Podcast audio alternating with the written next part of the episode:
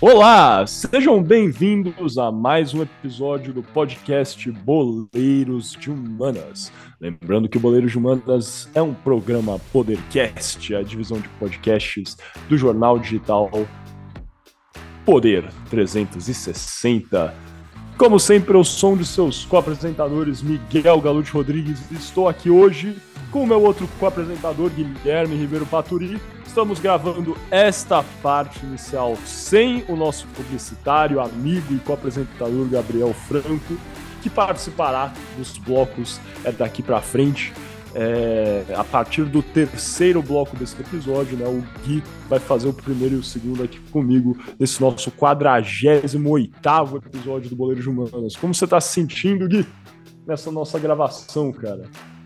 Alô, alô, Miguel. Alô, alô. Não temos Franco hoje. Bom dia, boa tarde, boa noite, caros ouvintes. Sejam lá de onde vocês estiverem escutando esse mundo mundial. Miguel, muito bem. Um prazer enorme estar aqui, como sempre, meu cara. Agora em clima oficialmente de Copa do Mundo. Muito oficialmente. feliz. Cara, oficialmente. você tá doido, cara? Tá doido, cara. Vai ter estreia do Brasil antes da gente lançar fato, esse podcast. A gente tá gravando aqui. Vamos gravar na terça e na quarta. É, enfim, não, não vamos saber. É, é pré-jogo do Brasil, mas a verdade uh! é que a gente tá animado, cara. A gente vai ganhar, cara. A gente vai ganhar, a gente vai ganhar. Você tem certeza que a gente vai Absoluto. ganhar? Absoluto. Eu tô preocupado com as zebras que tem acontecido. Mas. Eu tô, eu, eu tô relaxado. Bra e... Brasil, Brasil não é Argentina. Cara. Não, não, é não, não é Alemanha também. Pro, pro, Procura-se um rival na América do Sul, cara. É isso. O Brasil já perdeu um estreia de Copa? Eu acho que não, se eu tivesse que chutar. Putz, aí você me pegou, cara. Isso... Aí vamos pesquisar, pesquisa no Google enquanto isso. E. Deu aí? Achou? O Brasil não perde uma estreia de Copa desde 1934. Então perdeu, então 1934. Mas antes de seguirmos, Miguel, com essa nosso nosso papo, eu tenho que dizer para todos os nossos queridíssimos ouvintes espalhados pelo mundo, os nossos ouvintes é, do Lores Humanas, que desta vez a culpa, a meia culpa é completamente minha, foi um problema de agenda meu que fez com que é, o Gabriel Franco não estivesse aqui, para vocês não saírem culpando o Franco, né? Que não tá. É a segunda entrada que ele não participa, vão começar a achar, ah, é a culpa desse, desse Gabriel Franco que não tem Pô, mais... a, a, verdade é que a outra vez a culpa foi minha, né? Então a culpa nunca é do Franco. O Franco, na verdade, é a vítima dessa. É, dessa... É, dos problemas é de agenda. cara. e nem tá aqui pra se defender. É, mas vai dar tudo certo, cara. A gente tá feliz, tá todo mundo contente, clima de Copa aqui.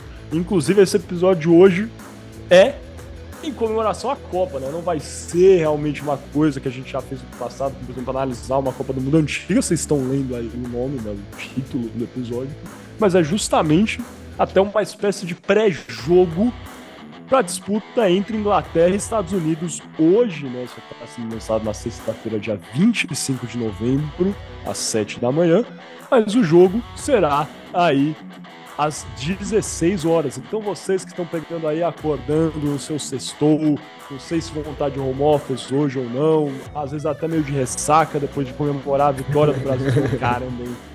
Anti-zica ativada. Anti-zica ativada. Selo Zete anti-zica. É, selo Zete anti-zica ativado, cara. E se vocês estiverem aí comemorando a vitória do Brasil ainda meio de ressaca, é isso.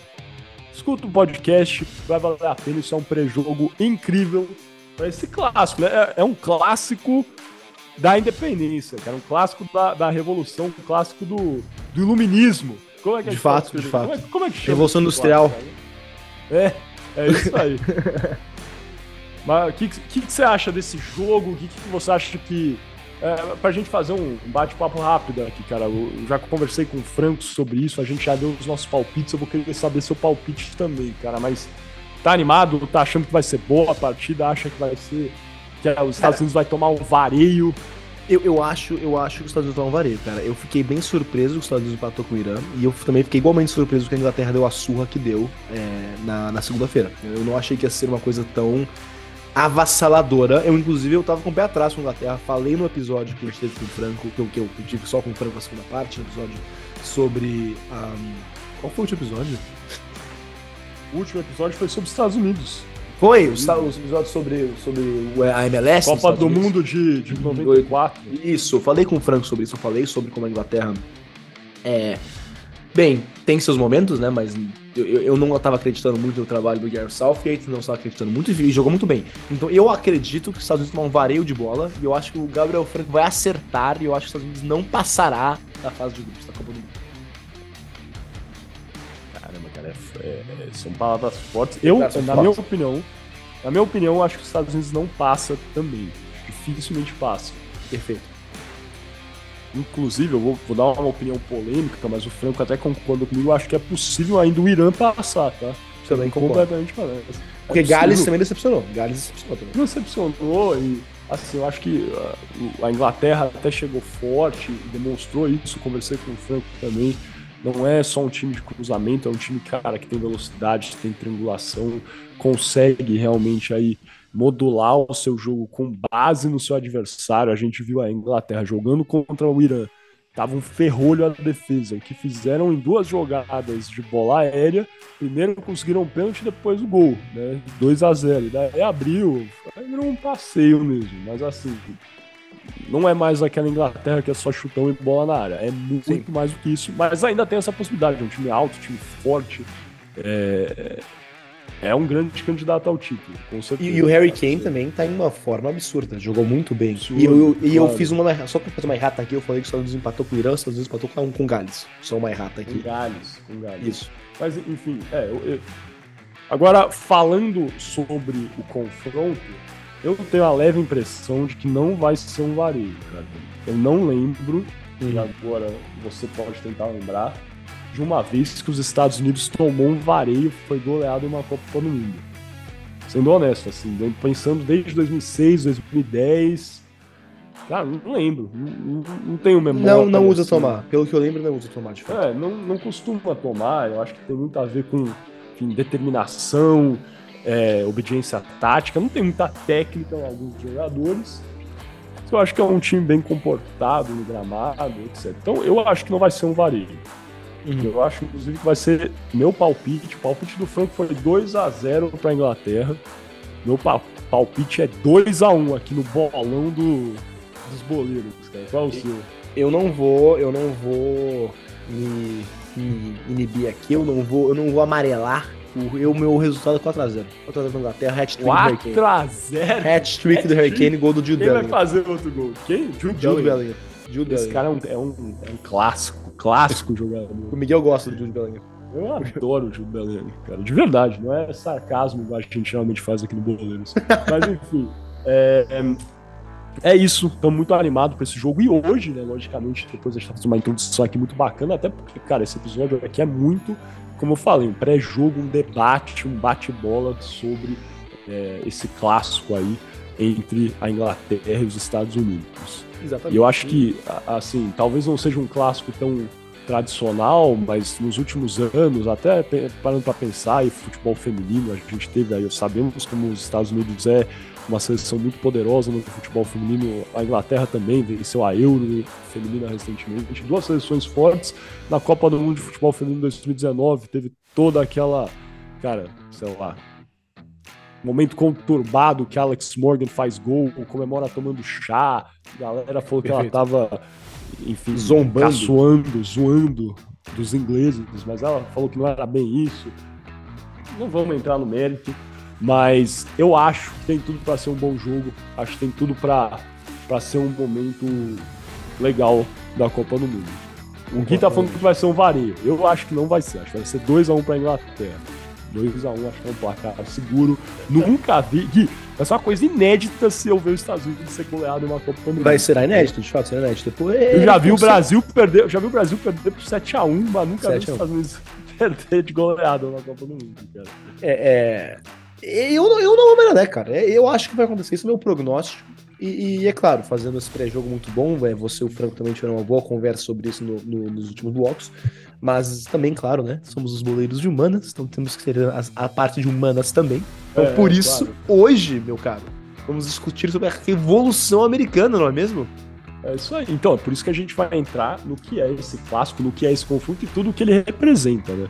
Acho que americano, norte-americano, né? É, até mais talvez do que ingleses, tem toda essa é, conotação histórica, eu acho essa carga histórica do que representa esse confronto A gente vê em outros esportes, várias vezes, principalmente basquete, conversa sobre isso, é, quando essas seleções se encontram. É, acho que é, é, sempre lembrado pela mídia norte-americana toda essa carga que existe no confronto entre Inglaterra e Estados Unidos. As, as nações são amigas, né? São países amigos, sim, parceiros. Sim. Claro que sim, hoje em dia, muito, muito amigos. É, não há uma alinhadas, grande anim... é, alinhadas, não há, não há animosidade entre é, enfim, ingleses, britânicos e norte-americanos, eu acho que, no geral, pode até haver uma, uma brincadeira saudável de algumas pessoas, mas, assim, não é, não, não é um ódio é, que existe entre os dois povos é, desses países. Mas é muito interessante a gente analisar até né, como é, é essa relação aí de é, colonialismo virou né, essa grande aliança que a gente tem hoje em dia, uma das alianças mais duradouras aí é, do mundo Sim. moderno, acho que até pode ser é, afirmado. E, e, hoje a gente vai debater exatamente isso, né, O que foi a Revolução Americana, é, quais foram os motivos, talvez até o principal motivo, se a gente for debater aqui todos os motivos por trás da Revolução Norte-Americana, Aí, aí sim que vai ser um negócio, cara, maçante, uma explicação. Sim. E como hoje é um tema leve, a gente tá fazendo um pré-jogo que a gente quer dar para vocês, cara. Algo mastigado para vocês escutarem, é, buscarem mais informação enquanto vocês estão esperando e, agir como um pré-jogo. Vamos dar aí umas informações é, importantes, relevantes dos motivos e também da guerra de independência dos Estados Unidos também, sobre as principais batalhas, aí, mas aí realmente tudo mais mastigado, né, Gui? Exatamente, é, uma, é para focar realmente no jogo e para vocês, claro, como você falou, Miguel, irem se sentir interessados pelo assunto, ir, ir pesquisar mais e talvez, quem sabe, assistir um musical Hamilton muito bom que também toca no assunto. É minha dica cultural. É. é isso aí, uma boa dica cultural, cara. Mas vamos fundo, então vamos fechar essa introdução que já tá longa, deve tá aí com 10 minutos de introdução. Vamos passando então para o nosso primeiro bloco, o kickoff.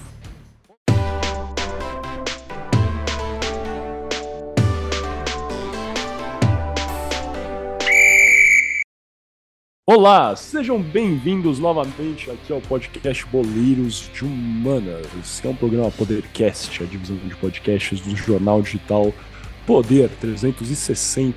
Estamos dando início aqui ao nosso primeiro bloco desse 48 episódio do Boleiros de Humanas, é, que eu vou começar a tratar justamente sobre a Revolução Americana, a Revolução dos Estados Unidos, o que foi esse movimento ideológico, político que realmente resultou na independência dos Estados Unidos e tratar aqui de forma geral, como a gente já falou, do assunto, para que seja aí uma pílula para vocês, é, enfim, entenderem um pouco mais aí nesse pré-jogo para o confronto entre Inglaterra e Estados Unidos às 4 da tarde, hoje, no dia 25 de novembro, na Copa do Catar. Né? Vocês estão vendo isso depois, o jogo já passou, vocês não sabem quanto é que foi. Lembrando que os palpites do goleiros foram.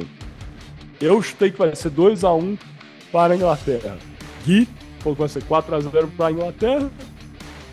Gabriel Franco falou que vai ser 2 a 0 É o verdadeiro shootout. Isso aí, o meu é de fato quem um conhece, é... um pouco.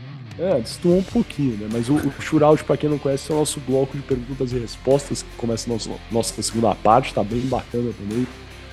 Fica escutando até o final que vocês vão curtir. Um triviazinho sobre o que a gente conversa aqui hoje. Mas enfim, é, voltando à vaca fria, a Revolução Norte-Americana, eu acho que é, é importante né, a gente ter alguns aspectos claros vamos dizer assim, é, é, historiadores até debatem os períodos no qual são a Revolução Norte-Americana né, dos Estados Unidos ocorreu.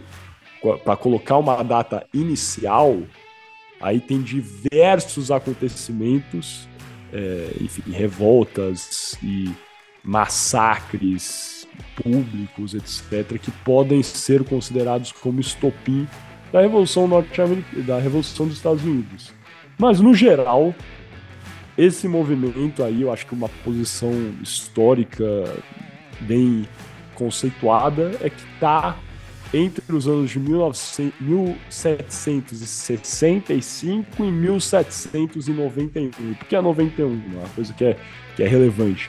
A guerra, que, que vai conversar um pouquinho mais, né? A, a guerra de independência dos Estados Unidos ocorre de 1775 até 70, 1783 né, isso oficialmente, mas tiveram diversos outros conflitos que continuaram ocorrendo e, e, e que, enfim, permearam não só conflitos bélicos, militares, é, o que os americanos chamam de skirmishes, é, dentro do território norte-americano, também questões é, burocráticas que levam aí, perduram a Revolução é, no, a, dos Estados Unidos, né, a Revolução Americana, até aí o que os historiadores, uma visão que eu estou seguindo até 1791.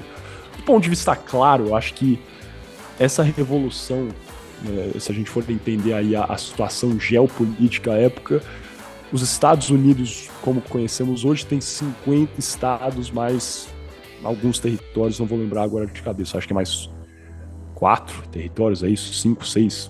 Fugiu. É, porque tem, tem, é diferente, né? Porque alguns são incorporados, outros não. Então é. a definição de território também é meio diferente dos Estados Unidos. Sim, total. É, mas enfim, os 50 estados é, norte-americanos não eram os Estados Unidos à época. Os Estados Unidos eram representados por 13 colônias. E essas colônias, na verdade, eram estados independentes. Eles funcionavam, tinham aí é, grande é, independência é, entre si, claro, colaboravam, tinha uma, uma comunicação forte aí entre as 13 colônias, mas é, era um sistema que até o, o, a década de 60, ainda, 1760, tinha funcionado muito bem, porque os colonizadores e todos os colonizadores, acho que vale a pena entender um pouquinho da história, né? Várias das colônias foram fundadas por grupos diferentes, não só de regiões diferentes do Reino Unido, mas também é, com religiões diferentes, com culturas diferentes. A Pensilvânia conhecida por ter sido fundada por é, Quakers, né, que é uma religião é, específica. É, Massachusetts aí é, fundada por os, os Peregrinos também, outro grupo completamente diferente, é Rhode Island. Então, assim, todos os grupos né, que foram aos Estados Unidos colonizar os Estados Unidos criaram aí uma um entendimento um pouco mais complexo do que seria aquela colônia, cada espaço, e como esses estados, essas 13 colônias, tinham certa independência e autonomia, o sistema funcionava muito bem até 1760. E o que ocorre nessa, nessa década em geral que a gente está considerando é que o parlamento do Reino Unido decide aplicar mais impostos nas colônias norte-americanas. É isso mesmo, né? E a partir da década de 60, eu acho que. E isso para mim é o grande estopim. Tem muita gente que fala que foi massacre, que foi enfim, alguns.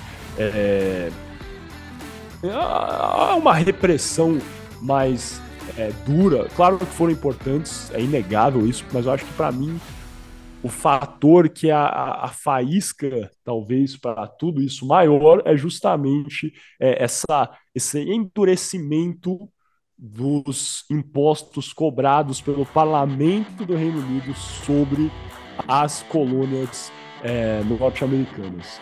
Exatamente, Miguel. Só para entrar rapidinho, o, o, esses, uma grande parte de por que esses, esses impostos foram estabelecidos foi para financiar a Guerra dos Sete Anos, né, cara? Foi a guerra. É, dizem, alguns historiadores, foi uma das primeiras guerras é, é, mundiais, porque ela foi lutada em vários teatros na Europa, na América do Norte. O, o, teatro da América do Norte foi chamado de a French and Indian War, a Guerra dos Franceses e Índios, ou a Guerra dos Sete Anos, e, e foi é, bem devastadora para, a Inglaterra financeiramente. Então foi um dos fatores para é, as colônias começarem a ser taxadas foi para pagar a conta dessa guerra. Perfeito, e é exatamente isso. E, e, e, foram, enfim, uma série de eventos. Você lembrou aí realmente né, da, da guerra dos franceses e dos índios. E é justamente isso que, enfim, é, é, é, é a faísca, né, se a gente for considerar tudo, fazer aí uma visão revisionista é, da história, eu acho que é, é um nexo causal para o aumento dos impostos e, de certa forma, inclusive, aí também temos é, o estopim da Revolução Norte-Americana, que também acarretaria a independência dos Estados Unidos e, como o Gui eu acho que já vai comentar, a inclusão da França do lado dos, coloniza dos, dos colonos, né, é, é, dos norte-americanos nessa guerra. Mas isso a gente já vai comentar daqui a pouquinho. Mas vamos tocar aqui rapidamente no que foram esses impostos, e eu acho que um, um, muito clássico que é sempre lembrado, e por isso que a gente coloca em 1765 como um ano importantíssimo nessa. É, na Revolução Norte-Americana, é conhecido como o Stamp Act, ou em português, a, a Lei do Selo foi aprovada pelo parlamento inglês em 1765, estabelecia basicamente aqui que todos os documentos em circulação na colônia americana tinham que receber selos da metrópole, ou seja, os selos, o papel tinha que ser carimbado com selo é, que viesse do Reino Unido, e isso e, cada selo, né, era, uma, era esse imposto, ou seja, essa, essa taxa que fazia que tudo, livro, documentos, jornais, é, fossem taxados. Para você imprimir uma coisa, é preciso que esse papel na qual a, enfim, a literatura a notícia for impressa é, contasse aí com é, um selo. Isso aí foi, logicamente, muito relevante. À época a gente sabe ainda mais é, da importância. E uma coisa que é nítida aqui, que a gente precisa também afirmar, é que é uma revolução é, que no início também é, é em grande parte instaurada pelos é, intelectuais norte-americanos, pessoas que haviam, por exemplo, morado na Europa, estudado na França, haviam sido expostas a ideais do iluminismo, né? eu lembrei disso aí, clássico do iluminismo, então a parte disso também, né? Porque grandes pensadores que é, tinham tido ali essa é, essa influência de ideias liberais, da, da noção de, de passar ensinamentos e ter acesso à liberdade de expressão, à liberdade de escrever, tudo isso aí era, era negativo, né? Do ponto de vista que cerceia, de certo ponto, o que você pode escrever ou não, ou publicar ou não, se todo papel tem que ser sim carimbado pela metrópole, né? o que acarreta aí, logicamente, um avanço é, exorbitante dos custos da produção textual e acarreta, claro, um aumento aí da arrecadação é, da metrópole, no caso, o Reino Unido. Outro, outro fato né, que eu acho que é muito relevante, outro, uma série de impostos relevantes é, que foi considerada como parte do estopim para a guerra é, de independência norte-americana foi, é, foram os Townshed Acts, ou Townshed Duties, que foram, na verdade, é, uma série de leis né, instituídas pelo parlamento britânico, que foram aí passados, votados entre 1767 e 68, que fazem referência direta a Charles Townshend, que era o chanceler do Tesouro, é, e que tinha a ideia de criar né, diversos tributos para é, sobre, na verdade, a taxação é, de artigos de consumo, aí como chá, o vidro, o papel, dentre outros, para realmente alavancar a arrecadação é, da metrópole e ajudar no custeio de alguns projetos britânicos, como por exemplo aí a guerra, é, como o Gui bem mencionou. Então, eu acho que esses dois fatores aí, né? A gente tem o Stamp Act, a lei do selo em é, 1765 e os atos Townshend logo em seguida em 67, 68. E é muito relevante, inclusive, também considerar que teve sim protestos, teve é, muita gente que foi contra né, isso aí são movimentos criados pelos intelectuais é, iluministas norte-americanos da época, foram contra a lei do selo. E por isso a lei do selo é revogada em 66. Só que assim que a lei é revogada, em seguida, em 67, os atos Townshend são instituídos, ou seja, trocam um fator que era relevante, aí todo o papel tinha que ser carimbado com o selo do, do Reino Unido, mas institui tributos sobre inúmeras outras coisas, né? Chá, como eu já falei, chá era consumido por pouca gente é, nessa época, né? E poucos colonos britânicos tinham é, interesse em consumir o chá, por favor, entendam aqui a ironia, o sarcasmo, é, vidro, papel, e inclusive né, o papel continua. A, se de certo modo a lei do selo foi destituída, com os atos Townshend, em seguida o papel volta a ser taxado. Né? Então a gente tem aí realmente um estrangulamento das finanças das 13 colônias por meio desses impostos que o parlamento britânico começa a impor é, a partir de 1765, não é mesmo, Gui? Exatamente, Miguel, exatamente. E, e, e, e, foi esse realmente, porque você falou vários impostos, né? Porque foram vários. Eles começaram realmente a taxar muitos colonos, e as 13 colônias, né? E, e eu tenho, quero chamar mais atenção para de fato essa o imposto no chá, porque foi. É, é, talvez tenha sido esse o estopim, no mínimo mais lembrado, né? Pela. Bem, pelo que você vai entrar já já na Boston Tea Party.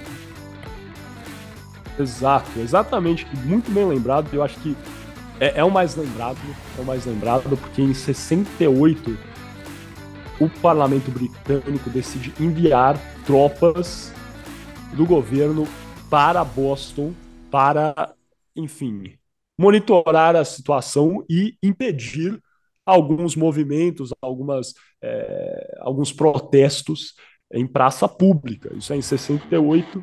E em 70 tem um evento muito famoso, conhecido como o Boston é, Massacre, quando no dia 5 de março de 1770, um confronto aí entre é, aqueles que estavam protestando é, em Boston, em praça pública em Boston, é, se encontraram aí com, com soldados britânicos que faziam aí essa essa ronda aí contra o, os protestantes, né, quem estava lá, os manifestantes, desculpa, é, e os soldados do exército britânico então dispararam sobre esses civis, matando cinco e ferindo mais seis. Então realmente, né, e a época a gente sabe é, como é, isso é, era uma quantia relevante. Se hoje em dia né, isso já, já choca muita gente, acho que a época também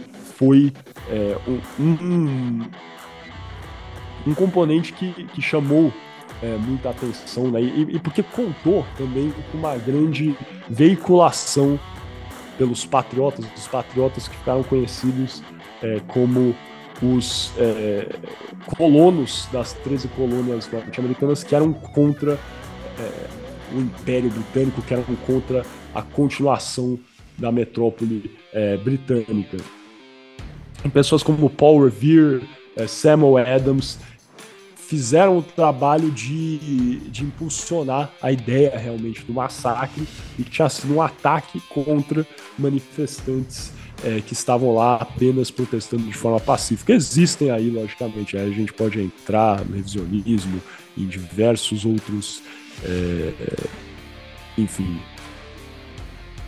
de, de declarações de testemunhas de que não teria sido bem assim, de que alguns manifestantes teriam, em tese, é, atirado pedras contra os soldados, que não, foi um ato é, aleatório desses soldados britânicos, que teria sido sim um confronto de fato. Mas a verdade é que os patriotas da época foram muito bem sucedidos, Paul Revere, Samuel Adams, em vender essa ideia de que tinha sido um massacre, né? Os soldados britânicos apenas teriam massacrado, acabado com os manifestantes por nenhum motivo, só a opressão.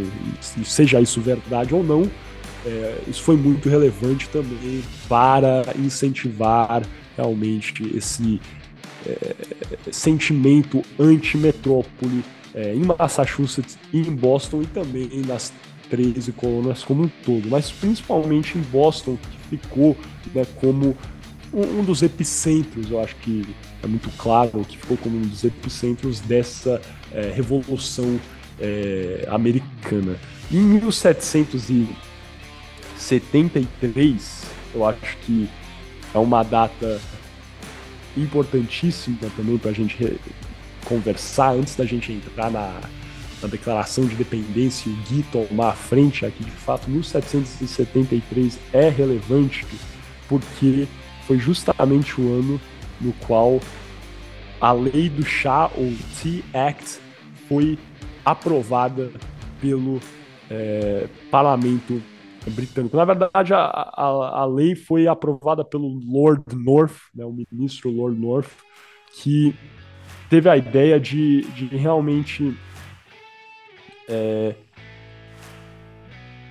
diminuir a quantia de chá que estava retida aí é, na companhia das Índias do Leste em Londres e, e, fazer com que essa companhia e que estava tendo problemas financeiros voltasse a ter aí um, um poderio é, financeiro interessante e, e realmente é, forçar que esse chá é, fosse é, comprado basicamente é, pelos é, colonos norte-americanos, porque à época, isso é uma coisa relevante, 86% do chá consumido nos Estados Unidos era comprado dos holandeses, que era um chá mais barato, eles conseguiam aí no mercado paralelo comprar esse chá. O que ocorre, no entanto, é que o chá britânico foi então imposto nas 13 colônias, impedindo a compra de chá sem ser da metrópole e, e criou aí uma espécie de monopólio que com os Townshend Acts e com o imposto sobre o chá britânico fez com que realmente é, fosse difícil consumir essa bebida, esse, é, esse produto né, que, era, que era tão adorado pelos colonos por um preço é, tão tão amargo, tão alto, né? Basicamente isso é, é um pouco, talvez, é, difícil de compreender essa história aí geral é, do chá, mas é basicamente isso, que o, o, havia um, um monopólio, né, na verdade, da, do consumo, da, da venda do chá dentro da colônia, das 13 colônias. E isso fez com que no dia 16 de dezembro de 1773 ocorresse a famosa Boston Tea Party, no qual é, membros do, do grupo, vamos dizer, organização aí Sons of Liberty, Filhos da Liberdade, que era uma organização política, um grupo de manifestantes, às vezes até é, violento, depende aí de novo de qual é, historiador você vai seguir, é, se juntou no, no, no porto de, de Boston e realmente arremessou dezenas de, de não barris, porém baús de chá contendo chá, que a época o chá não é igual a gente tem hoje em dia, que os chás são feitos em chás, é, sachêzinhos. Eles eram feitos em uma espécie de tijolo de chá.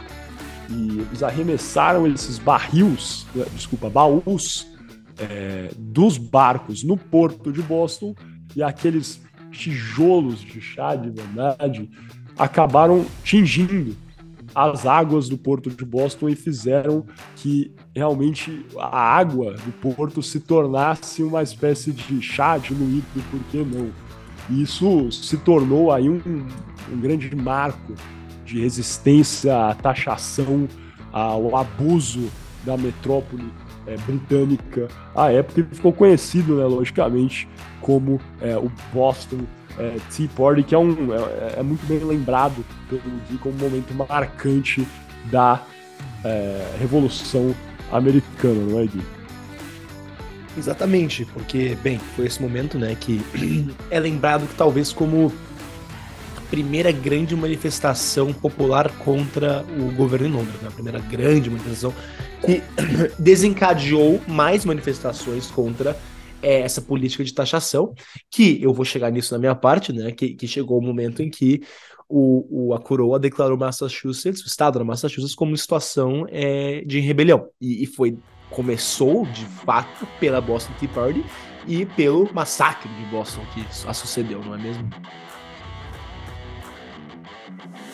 Exatamente isso. E eu não vou ficar aqui. Eu acho que esse é, é esse bloco já está se estendendo bastante. Você já apresentou bem o que aconteceu em seguida e foi exatamente isso. O, o parlamento britânico, em resposta à Boston Tea Party, passa uma série de leis punitivas conhecidas como as Intolerable Acts, ou às vezes inclusive também conhecidas como as Coercive Acts, ou os atos intoleráveis, é, né, que foi uma série de leis que tinham a ideia de realmente é, interditar, uma delas, é, do já lembrou, interditar o porto de Boston e, e tirar aí o, os poderes do governador é, de Massachusetts e realmente fazer com que, inclusive, os próprios colonos de Massachusetts arcassem com as despesas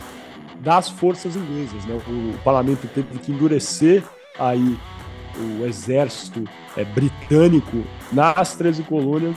Isso fez com que é, eles passaram esses, esses atos intoleráveis como uma, uma forma de punição e o que a, a, forma com que eles custeavam justamente essa manutenção do exército britânico nos Estados Unidos era com mais taxações sobre os colonos norte-americanos. E uma outra é, questão que foi aprovada pelos atos intoleráveis é que todos os funcionários ingleses, inclui logicamente não só de administração, mas do exército, seriam julgados né, se cometessem um crime, por exemplo, fora da jurisdição das colônias. Um fator que foi muito assim conhecido é, ao longo da história o julgamento dos soldados britânicos que participaram do massacre de Boston e a atuação de John Adams, que depois tornou o segundo presidente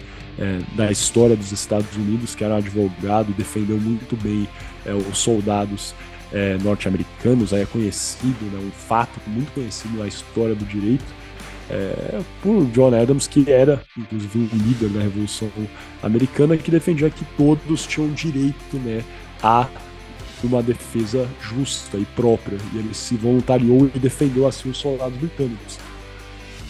Mas o que acontece é que com os atos intoleráveis, qualquer crime que fosse praticado por um soldado ou enfim, qualquer funcionário do governo britânico no, nas 13 colônias, esse funcionário não seria julgado pela jurisdição, é, os, os tribunais que já estavam lá instaurados, ele seria julgado, na verdade, no Reino Unido e muito provavelmente seria absolvido pelos seus atos. E eu acho que é, é, a, a, gente pode continuar aqui e realmente entender mais é, sobre as minúcias do início da guerra, mas o Gui acho que vai apresentar isso agora, é, logicamente, mas o que a gente precisa entender é que com essas taxações com essas demonstrações, temos aí eventos relevantes como Massacre de Boston, a Boston Tea Party, coloca aí no final o, os atos intoleráveis, algo relevantíssimo foi essa retirada de direitos de Massachusetts, que direitos de autonomia e independência, como a autogovernança, que essa colônia teve desde a sua é, fundação. Né? Desde que Massachusetts havia sido fundada, ela tinha, é, enfim, ela devia coisas à metrópole, era uma relação é, de colônia, mas, como eu falei, as 13 colônias, desde sua fundação, foram relativamente autônomas, independentes entre si, até com relação é, ao funcionamento, às suas é, governanças. E isso funcionou muito bem por um longo período. Agora, essa retirada da autogovernança e essa autonomia de Massachusetts ajudou ainda mais a fomentar esse sentimento de anti-Reino Unido nas 13 colônias, e daí acabou por escalar ainda mais né, com essa visão aí de, de ações arbitrárias e uma violação dos direitos de Massachusetts. Em setembro de 1774, organizar as, as 13 colônias se organizaram e fizeram o First Continental eh, Congress, que foi um, um, o primeiro congresso continental, que foi uma convenção de delegados de 12 das 13 colônias, com exceção apenas da Geórgia, que tinha como objetivo né, criar. Foi a primeira organização aí é, pura dessas colônias que eram em grande escala autônomas, independentes, com o intuito de pedir o fim dos impostos é, e eventuais entraves, como aí, o fim da autonomia e a suspensão de direitos, é, escrevendo isso em uma carta ao rei George é, III. E, e, isso é muito relevante, né? A criação dessa, dessa petition to the king, petição ao rei, como ficou conhecida a carta, foi muito relevante porque ajuda a fomentar o senso de soberania já nas 13 colônias, na verdade só 12 participaram, mas enfim, nas colônias como um todo. Essas, esses pedidos não são ouvidos, aceitos, e temos aí um, um, crescimento das tensões, né? Um, a, acho que as tensões foram ainda mais alavancadas, e aí a gente pode entrar no tópico que vai comentar, mas e alguma só coisa. Antes de fechar, Miguel, eu só queria realmente ah, é, é, reforçar o que você falou, cara. Ter esse Congresso Continental para representar as 13 colônias, 12, né? Que nesse falou, mas digamos 13, que é mais fácil, que é o nome como conhece das 13 colônias. Foi muito significativo, porque as colônias eram. Cada uma era sua própria entidade, não era que nem no Brasil, em que tínhamos uma colônia do Brasil e várias é, províncias, não é? Não, não era assim na, na, América do Norte britânica. Tínhamos várias colônias. Pensilvânia era uma colônia, Nova York era outra. Não era tudo junto. Então, elas se juntarem contra o governo de Londres, contra a coroa, foi muito significativo. Foi a primeira vez que as, que as colônias se uniram contra um, um, mal maior, porque naquele momento não ninguém se via como americano, se viam como um massachusettsiano, ou como um virginiano, Sim. ou como um South Carolina, entendeu? Então foi muito, muito importante, foi um, um marco muito forte no processo da Revolução Americana. Com certeza, e essa organização é o que permite, né, logicamente, que haja, depois da independência, essa organização de um exército para lutar contra as forças é, britânicas, segurar a barra até que chegasse o apoio francês, igual você vai falar. Porque se não houvesse essa coordenação, se as outras colônias não tivessem ligado, entre aspas, a gente vai falar uma linha mais coloquial, para o que estava acontecendo com Massachusetts, eu não digo que até hoje os Estados Unidos seria realmente uma parte do Reino Unido, mas claramente teria a história seria diferente. Essa é a verdade. Teria, não, não sei o que teria acontecido com o desenvolvimento é, desses locais específicos, não sei o que teria acontecido com Massachusetts, com Boston, é, porque logicamente essas esses atos endureciam e tiravam é, alguns direitos que eram, assim, faziam parte da exegese do que havia sido essa colonização da América do Norte pelos britânicos, e que havia funcionado muito bem. É, a verdade é que isso, com o, aumento dos gastos da coroa britânica, teve essa necessidade de aumentar a arrecadação. E eles forçaram essa arrecadação sobre as 13 colônias. Então é, é tudo, acho que Eu costumo não gostar muito dessa questão de nexo causal, sabe? Acho que a história não é muito preto no branco, igual às vezes parece ser. Mas nesse caso é, é, é bem nítido, né? Acho que é uma, é uma linha contínua do que acontece é, no caso da Revolução é, Americana. Exatamente, Miguel. Então acho que podemos então fechar aqui o nosso primeiro bloco e passar para o nosso segundo bloco, o Toque Me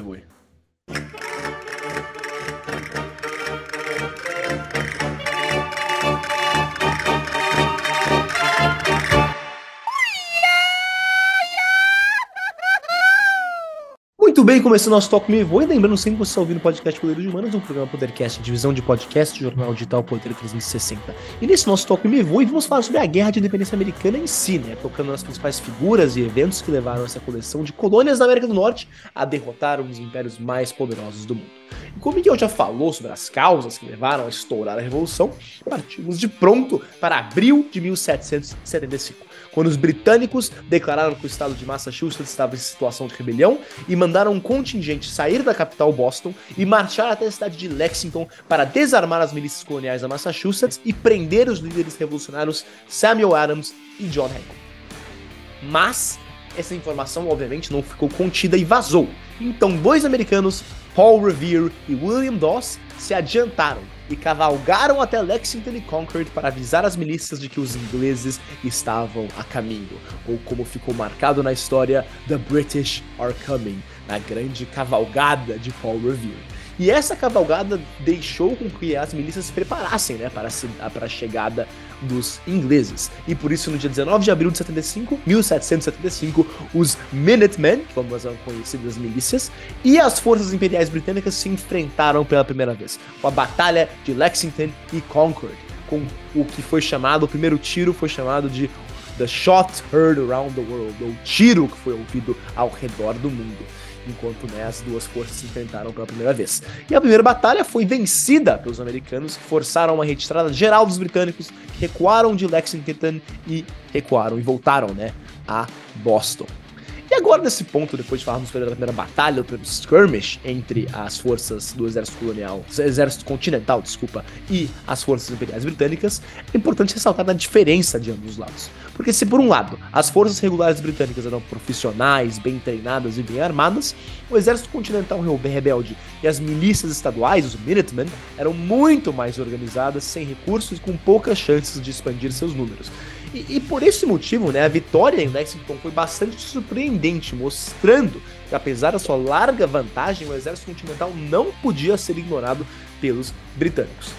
E agora eu vou dar uma certa avançada, passamos de é, abril de 75 para, é, o, para o meio de 75, quando é, as forças revolucionárias de toda Nova Inglaterra sitiaram a cidade de Boston, que, que estava guarnecida, é claro, por uma guarnição britânica. E, e, e, o cerco de Boston durou é, quase dois anos, entre 75 e 76, mas acabou tendo uma vitória americana, com os americanos conseguindo, o exército continental conseguindo tomar a cidade de Boston, expulsando, forçando uma evacuação geral dos ingleses, o que foi um, um grande momento na guerra, porque mostrou novamente que os colonos estavam preparados para lutar e tinham os recursos, não, não tinham os recursos, mas tinham a, a, a, a a mobilização e, e, a disciplina para enfrentar o exército regular é, britânico. E também, neste período, em julho, no 4 de julho de 76, é escrita e publicada a Declaração de Independência dos Estados Unidos pelo é, Congresso Continental que o Miguel havia entrado. Então, guardem isso na cabeça, porque agora já tivemos batalhas e tivemos a Declaração de Independência oficial. E por isso, é, entre 75 e 76, né, logo em logo um pouco antes e depois da declaração de independência, a guerra realmente aumentou é, muito e virou uma guerra de fato. Parou de ser só alguns skirmishes da Nova Inglaterra. E ambos os lados sofreram importantes derrotas.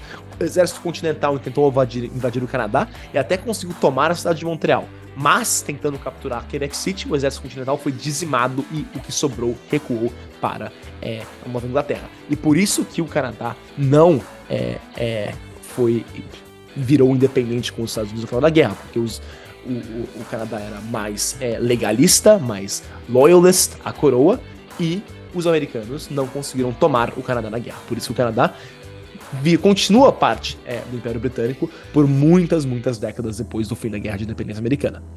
Mas, se o exército continental tomou um sacode no Canadá, para usar esse coloquialismo, no sul, os ingleses foram incapazes de tomar a cidade de Charleston, que foi defendida pela milícia da Carolina do Sul. Agora, neste momento, os ingleses realmente notaram que não poderiam ignorar é, a rebeldia na Nova Inglaterra e nas 13 colônias, e se não agissem, iriam perder as suas principais colônias. E com isso mandaram um contingente de mais de 30 mil homens da Europa, compostos de regulares ingleses e de é, mercenários alemães.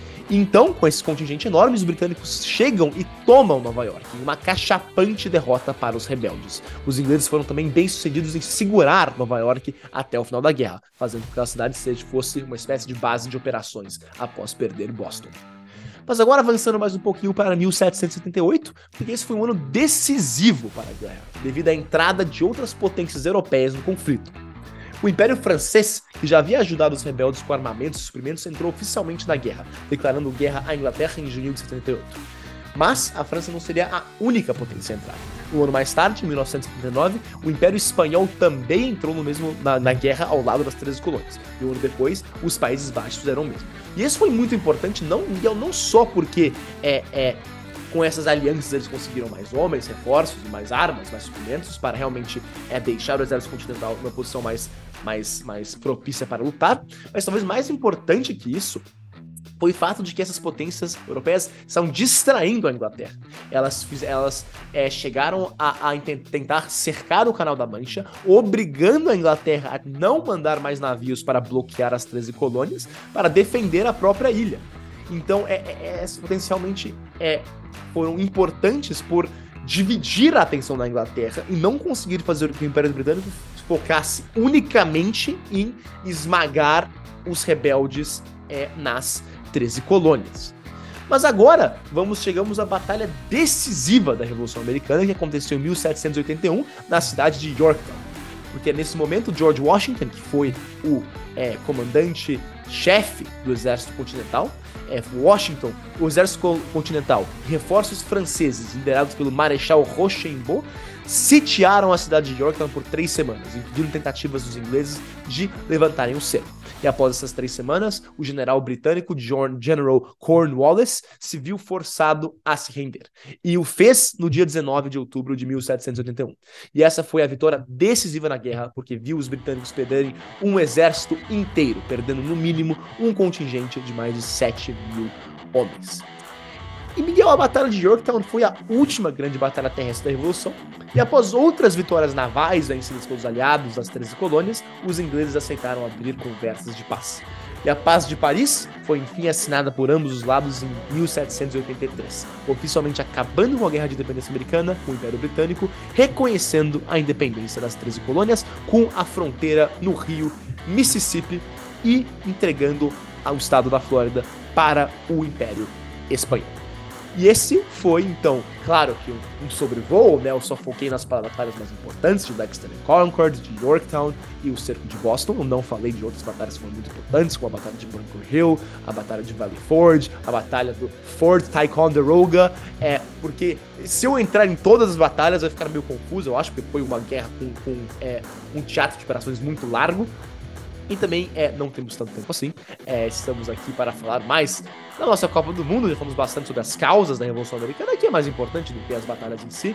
Afinal, o Guerreiros não é um programa militar, tem mais programas melhores para isso. Mas acho que demos um, um bom sobrevoo sobre as principais batalhas que levaram à vitória desse exército, esse Ragtag Army in Need of a Shower, para é, tirar uma frase do musical Hamilton, esse exército é, de farrapos que, necessita, que precisa tomar um banho, para uma tradução livre aqui, farrapos não, os farrapos do Rio Grande do Sul.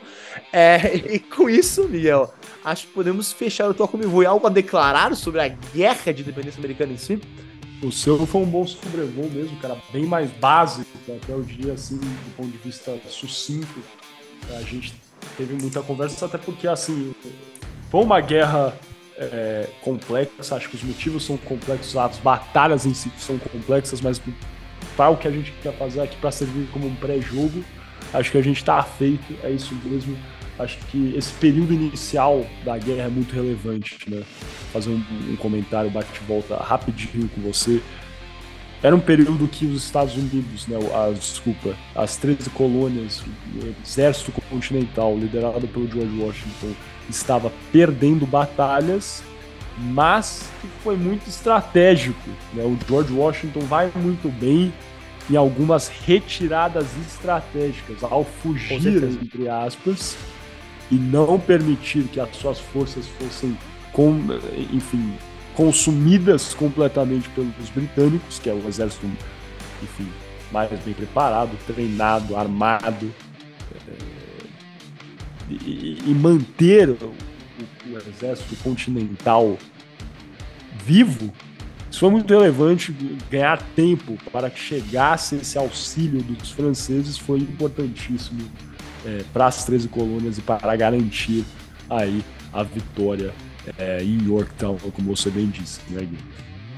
Com certeza, e, e temos que né, voltar a dizer: caso não tivesse tido uma entrada das potências europeias ao lado das 13 colônias, seria impossível ganhar a guerra, porque o apoio, principalmente naval, dado pela, pela, pela França, principalmente, mas também pela Espanha, é, foram determinantes para que é, é, o, o, bloqueio britânico fosse furado e que é, pudessem haver é, bloqueios das cidades ocupadas é, pelos britânicos, como a própria cidade de Yorktown e de Nova York também, é claro. Então, é isso, Miguel. Acho que com, esse comentário. Vamos fechar então, e, e, é exatamente isso. Né? Outra coisa que eu acho que vale a pena falar é que eu acho que não foi necessariamente que, o, que as 13 colônias ganharam, né? Foi mais que fazia mais sentido para o exército britânico focar agora numa luta contra a França e contra a Espanha do que, enfim, dividir a sua força em duas frentes maiores, que seria aí a América do Norte, né? Exatamente, exatamente. É, é... Exato, como eu falei, a França e a Espanha chegaram a ameaçar o Canal da Mancha, né? E, claro, não acabou tendo uma tentativa de uma invasão é, tal qual, Claro, isso sabemos hoje, né? Uma, lá atrás não sabia se uma invasão estava seria tentada. Então, claro, era muito mais inteligente para os britânicos deixarem é, ir as 13 colônias, que estavam dando muito trabalho, diga-se de passar, de proteger a, a, as, as, ilhas é, mãe, digamos assim, é, do que, claro, continuar tentando investir e, e, e investir recursos nessa batalha é, nos, na, nas três colônias, que também foi muito mal feita. Né? Os, os, muitos historiadores debatem sobre isso, dizem que a Inglaterra nunca teve uma estratégia é, matriz para seguir e para vencer a batalha, teve muita troca de comando, muita troca de estratégia, o que acabou é, é machucando e, e, e, a posição é, dos ingleses e diminuindo as chances da, do Reino Unido ganhar é, essa, essa guerra. Perfeito, é isso então. Vamos fechar aqui, cara. Acabou de começar o jogo do Canadá. Canadá e Bélgica, vou te deixar aí, você tem que torcer aí, cara. tá achando que Canadá. Não, não acho que vai ganhar, tá? Meu palpite pra esse jogo é 3x1 Bélgica. Então, vamos ver como vai Muito bem, então com isso fechamos aqui o nosso Toque e passamos para o terceiro e último bloco da primeira parte, a nosso, nosso arremate.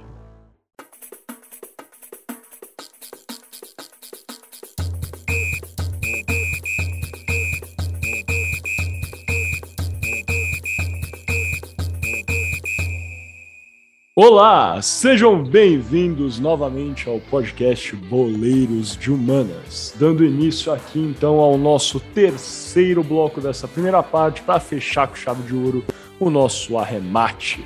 Lembrando que Boleiros de Humanas é um programa Podercast, a divisão de podcasts, jornal digital Poder 360. Como falamos antes, nesses dois primeiros blocos gravamos só eu, Miguel Galute Rodrigues e um dos nossos outros co-apresentadores, Guilherme Ribeiro Paturi.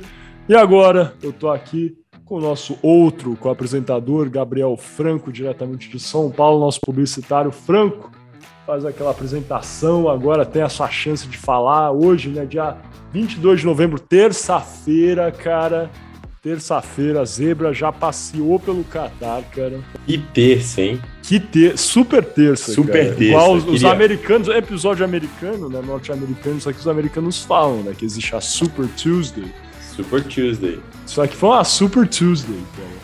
Eu queria, inclusive, nessa terça-feira, mandar abraços para o nosso amigo Juancho, um, um grandíssimo argentino. Também já participou do podcast Boleiros Humanas, né? Assistam Exatamente. o décimo episódio aí com. Do Maradona, não do foi? Maradona, o sétimo também, eu acho que foi sobre a Argentina, se não me engano. Sim. Na Copa de 78. Tem o Juancho também.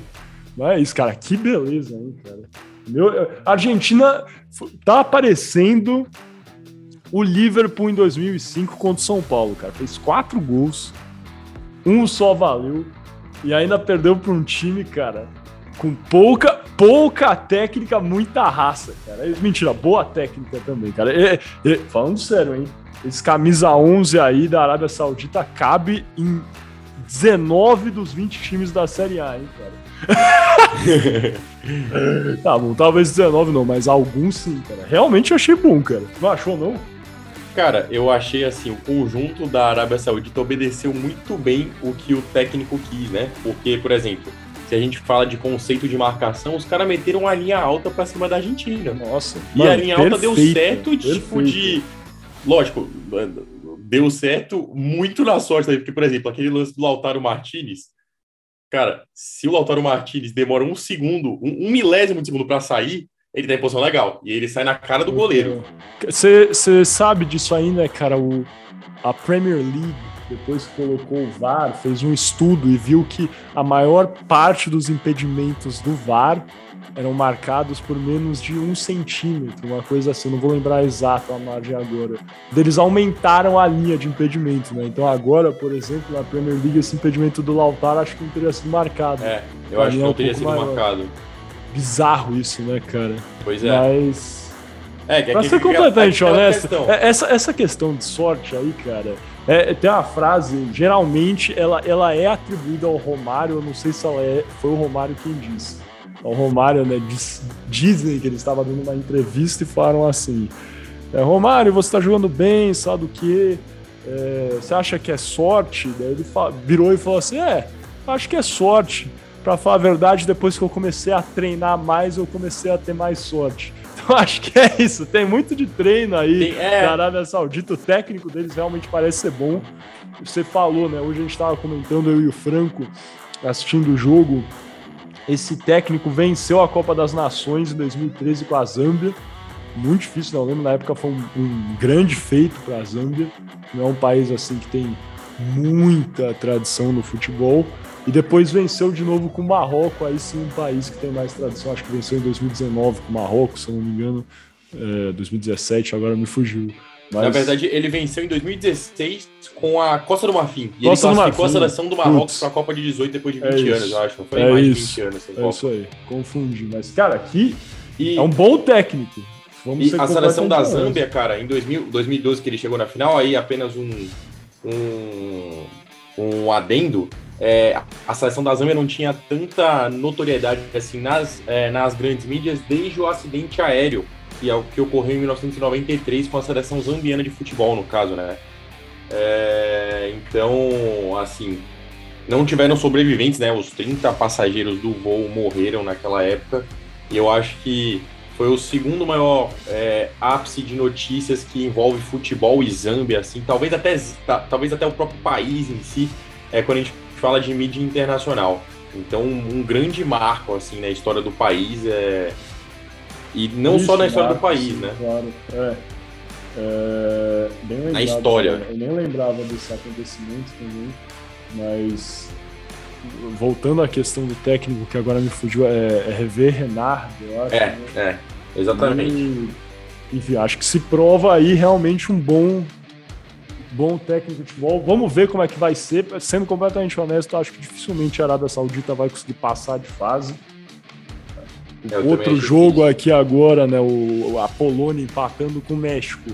Para ser completamente honesto, isso foi ótimo no final das contas para a Argentina, né? Porque aí permite a Argentina, entre aspas, com facilidade passar facilmente, né? Facilidade facilmente, pleonasmo bruto, mas passar em primeiro lugar em tese, aí é só ganhar os dois jogos que ainda passaram. Ah, desculpa, né? Lógico, tem que torcer contra a Arábia Saudita para passar em primeiro lugar. Mas ainda assim é possível palpável, até eu diria. Mas vamos ver, vamos ver o que o técnico vai armar para esses jogos aí contra a Polônia, contra o México. México e Polônia foi um jogo legal também. Se for que não viu, cara, mas valeu a pena. A verdade é essa. O Ochoa é o goleiro mais subestimado da história do futebol internacional. Ué, é cara, verdade, cara. O cara, o cara, assim, ele é um rei de Copas do Mundo, cara. Todo mundo fala daquele jogo lá do Brasil, né? Do, da Copa do Brasil 2014, México e Brasil na fase de grupos, no Castelão, que o Ochoa realmente fechou o gol, foi 0 a 0 Mas a verdade é que nas oitavas de final, México e Holanda, que foi 2 a 1 para Holanda de virada, o Ochoa também fechou o gol, cara. Defendeu uhum. muito, muito. 2014 o Ochoa catou pra caramba, cara. Essa é a verdade. Jogou muito. Só, uma, só um adendo, sem querer cortar essa do, do Ochoa, só sobre a seleção da Zâmbia de futebol do acidente aéreo que aconteceu em 1993. É...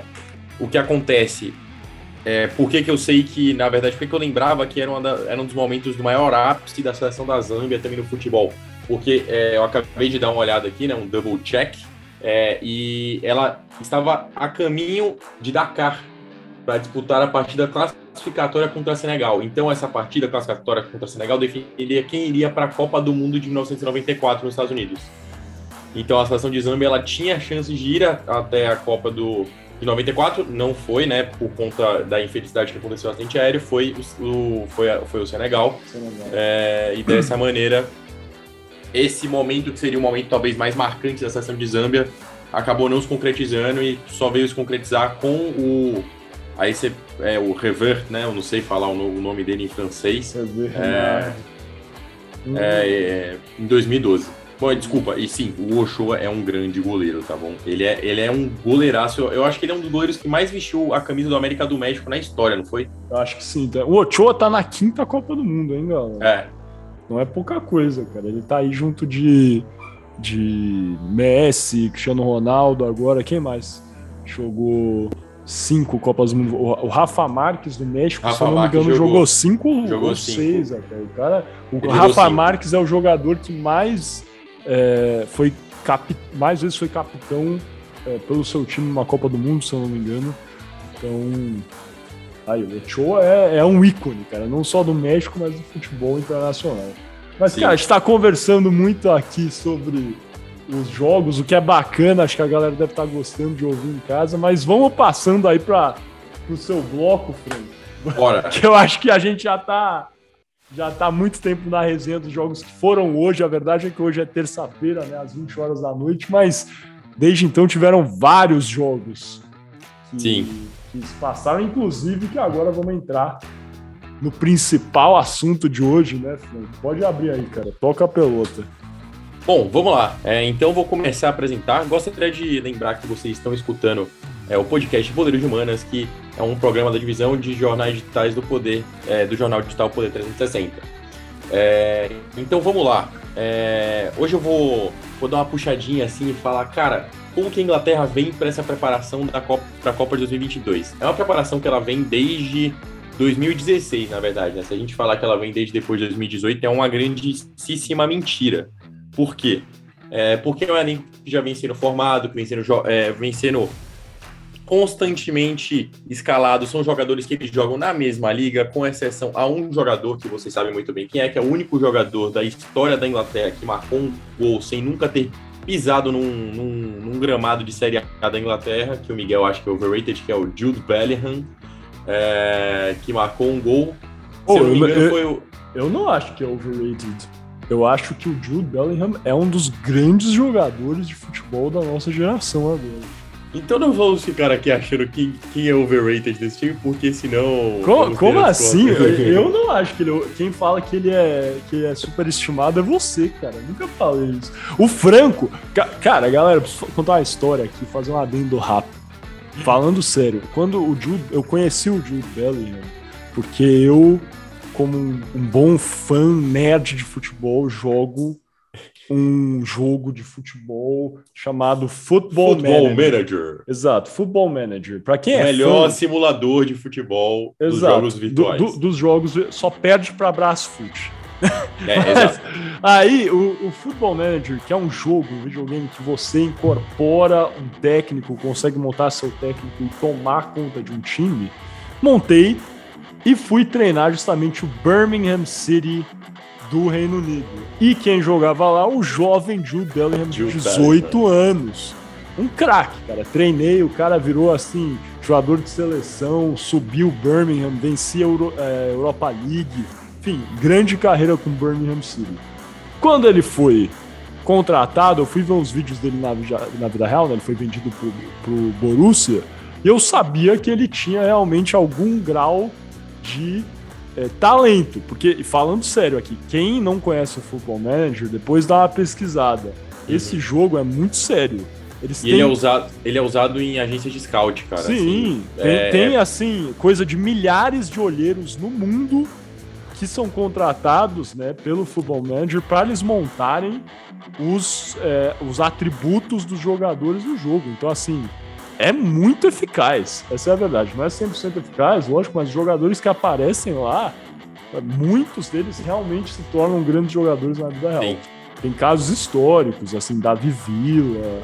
Cara, muita gente aí que depois virou grande jogador, meus grandíssimos jogadores. O Futebol Manager já cantava a bola lá atrás. E eu sabia quem ele era. Eu e o Bellingham aí, por exemplo. E o Franco virou para mim e falou, quando o Borussia comprou por 16 milhões de euros. É, Como não, assim? Esse pagou foi o meu 16 ponto. milhões de euros para um jogador aí da Série B. Da Série B. Pô, esse foi o meu ponto. Não, aí Mas aí eu falei, aí eu falei, ele vai ser bom. Ele vai ser bom. E você virou para mim e falou o quê? Esse cara é pior do que o Gabriel Sara, que na época jogava no São Paulo. Gabriel Sara, hein? E, e, sabe uma coisa que é bem engraçada é que o Gabriel Sara depois foi vendido para um time da time Série da B divisão. da Inglaterra. Mas essa, qual que é a questão? Essa, essa, foi muito boa, cara. Você tem que admitir. O... se, você, se você olhar as estatísticas do Jude Bellingham na época, obviamente ele foi comprado pelo desempenho dele em base, né? É, que nem as propostas do PSG feitas pelo Andy, que agora o Andy que teve muito pouco tempo profissional, obviamente ele tá jogando muito bem, mas o Jules ele não teve, ele teve um bom desempenho, mas não o suficiente, por exemplo, para poder colocar o, o Birmingham City num, num, num, num patamar de brigar por um G5 ou brigar por uma qualificatória de playoffs lá, né? Porque a segunda divisão inglesa é formada com os dois melhores colocados, eles avançam. E se eu não me engano, até o até o sexto colocado você vai para a semifinal do mata-mata do playoff. E aí você é joga o mata-mata e depois você joga a final no playoff. E a final é, é em Wembley e quem ganhar o playoff sobe com a terceira vaga. É isso aí. É... O Birmingham, na verdade, ele brigava entre os últimos colocados. E aí minha colocação foi: como um cara que joga no clube que briga entre as últimas posições é vendido para o Borussia por 16 milhões de euros? E na época, assim, o Gabriel Salles estava arrebentando nas mãos de Fernando pô, Diniz. Pô, tá cara, mas aí você tem que analisar também o cara não tem culpa que o time é ruim também. É isso. O cara jogava no time da cidade dele. Ponto. Acabou. Não, então. É isso. Eu jogar. Mas, mas, lá, é, os mas clubes, o... mano, tipo, a base é boa. É isso. Eu, não, eu também acho. que o ponto, é... o ponto é, é. O ponto que eu critiquei é o, exatamente o ponto que muitas pessoas criticariam se o time dele na Série A contratasse um jogador da Série B do Uruguai por 16 milhões de reais. Eu ia ficar tipo, o que, que vocês estão fazendo com o dinheiro do meu time? Tipo, aleatório. Mas tudo bem. É, concordo que talvez eu tenha prejulgado mal o Jude Bellingham, mas eu, eu nunca desconfiei do potencial dele. Eu apenas achei que o Gabriel Sara tivesse mais potencial que ele. Talvez tenha ainda um jogador muito novo, pode ser. Oh, é, pô, cara, o, o, Norwich, o Norwich é um time de tradição, hein, galera? É, e o Norwich eu, eu, eu não é, sei é como é que tá. É a gangorra, né? o, Nor o Norwich é a famosa gangorra da, do futebol inglês. Que eles sobem e descem todo ano. Todo é ano que eles disputam a primeira divisão. De de Vasco da Gama, recentemente. É, exato. Se bem que o Vasco passou vários anos na Série B. E agora, né, com a 777, o Vasco nunca mais vai cair, né? É isso, infelizmente. Infelizmente ou felizmente para alguns, né? Essa é a verdade. É. Sem fazer Bom, de valor. Mas enfim, segue aí o baile, Estamos muito vamos, tempo nesse papo. Vamos, vamos, vamos seguir o baile, porque o que acontece? É, é um projeto que ele é embrionário, ele vem desde 2016 com, com, Gary, com, com Gareth Southgate no comando. É, e vem muito antes, vamos lá. É, eu já vou pular para depois de 2018, porque todo mundo sabe o fim trágico que tomou naquela semifinal entre Inglaterra e Croácia, na qual a Inglaterra foi eliminada pela Croácia. É... E acabou perdendo a final da Copa do Mundo para a França pelo placar de 4 a 2 E já vou pular para poder a gente falar um pouquinho sobre como foram as eliminatórias, as ligas da, a disputa da, da Inglaterra na Liga das Nações e também um pouquinho da Eurocopa. É, vamos lá, eu acho que é muito justo a gente falar já das eliminatórias, né? Porque eu acho que é o processo mais é, definitivo do, da preparação do time para a Copa do Mundo. É, a Eurocopa é uma competição disputada que os times disputam para ganhar, então o lugar onde você prepara o seu time, onde você prepara a base do seu time, obviamente é nos amistosos e nas eliminatórias. E vamos lá, nas eliminatórias, a Inglaterra ela passou em primeiro lugar no grupo I, com oito vitórias e dois empates em 10 jogos ela marcou 39 gols e sofreu apenas 3 gols em 10 jogos. Mas você fala, pô, 3 gols em 10 jogos. Obviamente eles jogaram contra o Vaticano e o Papa era o camisa 10 do time. Não, muito pelo contrário. O grupo deles tinha Polônia, Albânia, Hungria, Andorra e San Marino. É um grupo considerado difícil, visto que a Polônia está no grupo. A Polônia tem bons jogadores, como a gente conseguiu ver hoje no jogo contra o México. É, que é uma seleção que muita gente esperava que o México fosse dominar, mas não. Eles têm alguns jogadores bons. Tem o é, além do Lewandowski, você tem o Glick, que é um zagueiro que está há muito tempo lá, você tem o Chesney, goleiro, você tem o, o, o Cash, que é lateral direito, que é um bom jogador, o Krishover, que é um volante experiente, é, você tem o meio atacante Zielinski, que é um dos destaques do Napoli, é, que é um dos melhores times da Europa atualmente. O Milik, cara, tudo bem que agora é reserva, mas... O Milik também é reserva do Lewandowski, mas ele chama a responsabilidade do time também. Entre outros jogadores que são muito novos. O segundo volante, que eu não vou saber falar o nome, mas que começa com SZY, também é um bom jogador. É, ele apresentou ser um bom jogador, um jogador de velocidade, que ele faz uma recomposição muito boa.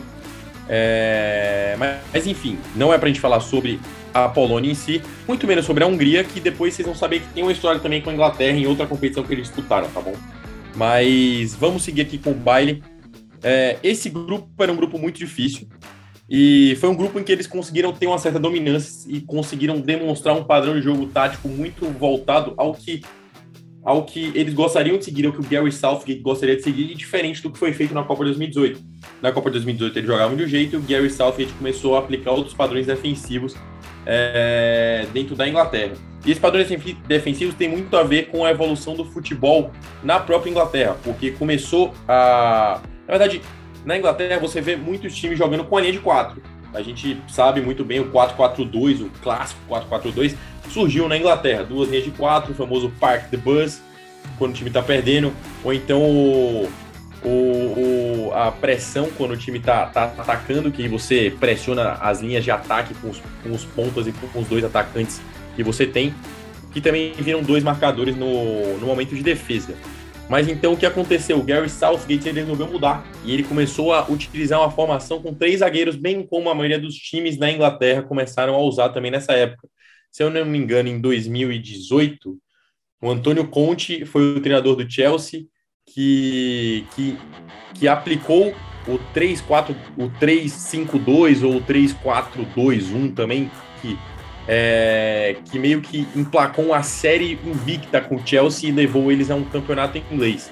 Então os outros times começaram a replicar essa tática e o, a formação com três zagueiros começou a ser muito mais adotada e aplicada dentro da Inglaterra e também foi replicada na seleção. Ele não jogou todos os jogos da eliminatória com essa formação, mas ele jogou a maioria dos jogos é, com essa formação. Bom, aí quando a gente fala de Eurocopa, a gente sabe o que aconteceu, né? Porque o It's Coming Home não aconteceu do jeito que deveria acontecer. Inclusive, estava com o Miguel na final. Assistimos o jogo com a camisa da Napoli, inclusive, que já foi citada nesse episódio. É, e a é um clássico viu... mesmo, cara. Assistimos no Ministrão, no bar Ministrão, tradicional aqui. Tradicionalíssimo. e assistimos o Donnarumma pegar os pênaltis da seleção inglesa e eliminá-los na final. Aí a gente pode lembrar que o Gary Southgate também fez uma boa passagem por essa Eurocopa, então conseguiu levar o time à final. É, e a gente consegue ver que, cara, a Inglaterra chegou na semifinal de Copa do Mundo, chegou numa final de Eurocopa, chegou. É, é, ela tem uma série invicta nas eliminatórias, passando em primeiro lugar, com basicamente 36 gols de saldo, em 10 jogos, com 8 vitórias e 2 empates. Então ela teve até agora um percurso muito bom. Tudo muito certo, tudo, tudo andando muito bem. Mas o que aconteceu depois dessa final de Eurocopa, Miguel? Você sabe me dizer? Depois da final de Eurocopa, teve Nations League. Nations League. A Nations League, a Inglaterra conseguiu ser rebaixada no grupo.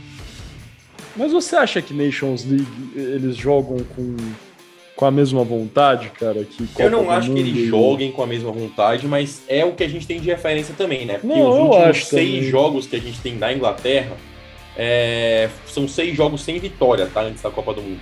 Sim. São três empates e três derrotas na Nations League. O grupo deles na Nations League, se eu não me engano, era Alemanha, Itália, Inglaterra e Hungria, que participou do grupo deles na, na eliminatória, que eles tiveram facilidade na Nations League, não foi muito bem assim. É, e aí a gente tem esse cenário de que eles não foram tão bem, foram, não foram tão bem, foram rebaixados sem ganhar nenhum jogo pela, pela Nations League. E a gente chega para o cenário atual de Copa do Mundo. Bom, é, o que, que a gente tem no cenário atual de Copa do Mundo quando a gente fala do time da Inglaterra?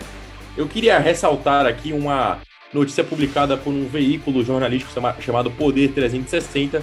Esse, é, e... é interessante. Esse interessante esse daí. Porque ele falou que quando a gente fala de Copa de 2022, a Inglaterra é a seleção com maior valor de mercado acumulado, que equivale a 6,7 bilhões. É, e ele também fez um ranqueamento com os PIBs. Então ele somou todas as. Todas as o, a reportagem ela soma todos os valores de, de mercado acumulados e faz um comparativo com os PIBs de algum país. Então, se a gente fizer um comparativo apenas com o valor de mercado da seleção inglesa, que equivale a 6,7 bilhões, a gente tem ela com, com, esse valor de mercado maior do que o PIB de 36 países do mundo. É, são 13 da África, 9 da Oceania, 9 da América, 2 da Europa e 3 da Ásia. Eu não vou ficar falando país por país aqui, senão a gente vai ficar listando é, coisas que não fazem muito sentido, mas realmente é uma seleção extremamente valiosa, a mais valiosa da Copa do Mundo, a única que está à frente do Brasil nessa questão de valor de jogadores. E do top 10 jogadores que a gente tem no mundo, a Inglaterra tem quatro dos mais valiosos, com Foden, Saka, Kane e o overrated do Bellingham. É... E além de um elenco que joga junto há muito tempo, como já foi dito, ela tem um técnico que está na seleção há muito tempo. É, gostaria de ressaltar os trabalhos do Gary Southgate, porque ele chega à seleção principal em 2016. Mas antes disso, ele já treinava a seleção sub-21 da Inglaterra. Ele treinou de 2013 a 2016 a seleção sub-21. E ele teve um trabalho no Boro também, no, no, no Middlesbrough, que o pessoal chama de Boro lá, é, é carinhosamente apelidado de Boro. É, time, do, time que o Juninho Paulista jogou, se eu não me engano, é, é isso mesmo. na década de 90. Acho que o foi? Ricardinho jogou lá. Ricardinho também. jogou também. É, e ele foi treinador do Boro, se eu não me engano, de 2008 a 2011. Na, nas últimas passagens do Boro pela primeira divisão, sem ser, sem ser a de 2016 mais recente. Desde então, eles estão na segunda. Eles amargam, eu acho que foi 2017, na verdade. É, eles amargam a segunda divisão do campeonato inglês, desde então tentando o ascenso novo, normalmente e com dificuldade para consegui-lo. E o, Mas, e o Middlesbrough, que é grande rival do Newcastle, cara, que também já fizemos um episódio aqui sobre o Newcastle né, e a compra do Newcastle pelos investidores da Arábia Saudita. Cara, e, e assim, é muito importante essa passagem do Gary Southgate pela seleção sub-21 da Inglaterra, porque basicamente são os jogadores que ele treina hoje, que ele é. treinava antigamente, né? É verdade. E, e nessa passagem, em 2016, ele foi campeão do torneio de Tulum. Então, alguns jogadores que jogavam na seleção é, sub-21 da Inglaterra, aqui a gente pode citar o Ward Prowse, que não foi convocado para a Copa do Mundo, mas é um jogador, um notório jogador inglês que era constantemente Nossa. convocado. Esse bate a falta muito bate bem. Bate falta muito é. bem e faz falta essa batida de falta na, na seleção, na seleção ah, inglesa. Se bem, se bem que o Trippier bate bem falta, é. tá? O, é, o Trippier bate muito bem falta. O, é. gol da, o gol contra a Croácia na Copa de 2018 sim, foi dele. Bate muito bem falta, cara, o Trippier. Mas sim, Aí, claro que faz falta. É. A gente tem também o Grealish, o Grealish, Jack Grealish, todo mundo conhece, que vem fazendo muito sucesso atualmente, principalmente é, depois da, da sua temporada meteórica no Aston Villa, junto do Matt Cash, que a gente acabou de citar também, que é um lateral direito inglês que na verdade tem, tem descendência pol polonesa, então acabou optando por jogar pela seleção da Polônia. Até porque é muito mais fácil um lateral direito jogar na Polônia do que jogar contra a concorrência exorbitante de laterais direitos que você tem na seleção inglesa, né? Sim. Que depois a gente vai falar um pouco mais a fundo. você tem o Holding também, que é um zagueiro seguro. Você tem o Chambers, que também figurou. O Rode e o Chambers eles figuraram por muito tempo no Arsenal, tá? Então eles são zagueiros que é, eles têm essa característica que o Southgate gosta muito de, de implementar na seleção, que é o, a saída de bola qualificada. São os zagueiros que eles conseguem fazer função de lateral também e são muito conhecidos pela torcida do Arsenal. E por fim, você tem o Jordan Pickford, que é o atual goleiro da seleção inglesa. É... E aí, vamos lá. Ah, e, e comentário rápido sobre o Pickford. Bom goleiro. às vezes eu acho que ele sofre um pouco de, de críticas, de hate, é, de hate desnecessário. desnecessário. Eu também acho. É bom. Um e, cara, bom, bom. uma coisa que o pessoal não valoriza é que o Pickford ele é um dos goleiros do mundo que sabe melhor jogar com os pés. Eu acho é, bom, Ele tem uma qualidade exorbitante de passe e de quebrada de bola. Ele, ele, ele consegue, por exemplo, se vocês forem parar para analisar os jogos do Tottenham, ou, do, ou melhor, desculpa, do, do Everton, é, que é o time que ele joga, que é um time que, no caso, está muito mal, você tem um centroavante chamado Calvert-Lewin, que ele tem o trabalho de resvalar as bolas que o Pickford rebate da zaga. E essas Sim. bolas, elas são as melhores chances sempre criadas pelo Everton nos jogos que eles têm no Campeonato Inglês. Não é à toa que o Everton tá muito mal no Campeonato Inglês tem um tempo, porque eles não têm outra jogada é, com tanta intensidade sem ter essas quebradas pivô, de né? bola né? do Pickford. É, esse pivô que o Calvert-Lewin, que é um jogador que é muito bom no jogo aéreo, consegue fazer. É, mas enfim, eu acho que também é uma análise que a gente pode levar para a seleção inglesa, porque é, essa saída de jogo é, uma, é um estilo de jogo muito constante que o, é, que o Gary Southgate gosta de adotar aqui. Mas eu acho que agora a gente vai fazer uma mini simulação da Copa do Mundo aqui, porque o assunto é Copa do Mundo de 2022. Então chega de dar contexto de como que a seleção vem, vamos falar como que ela tá agora.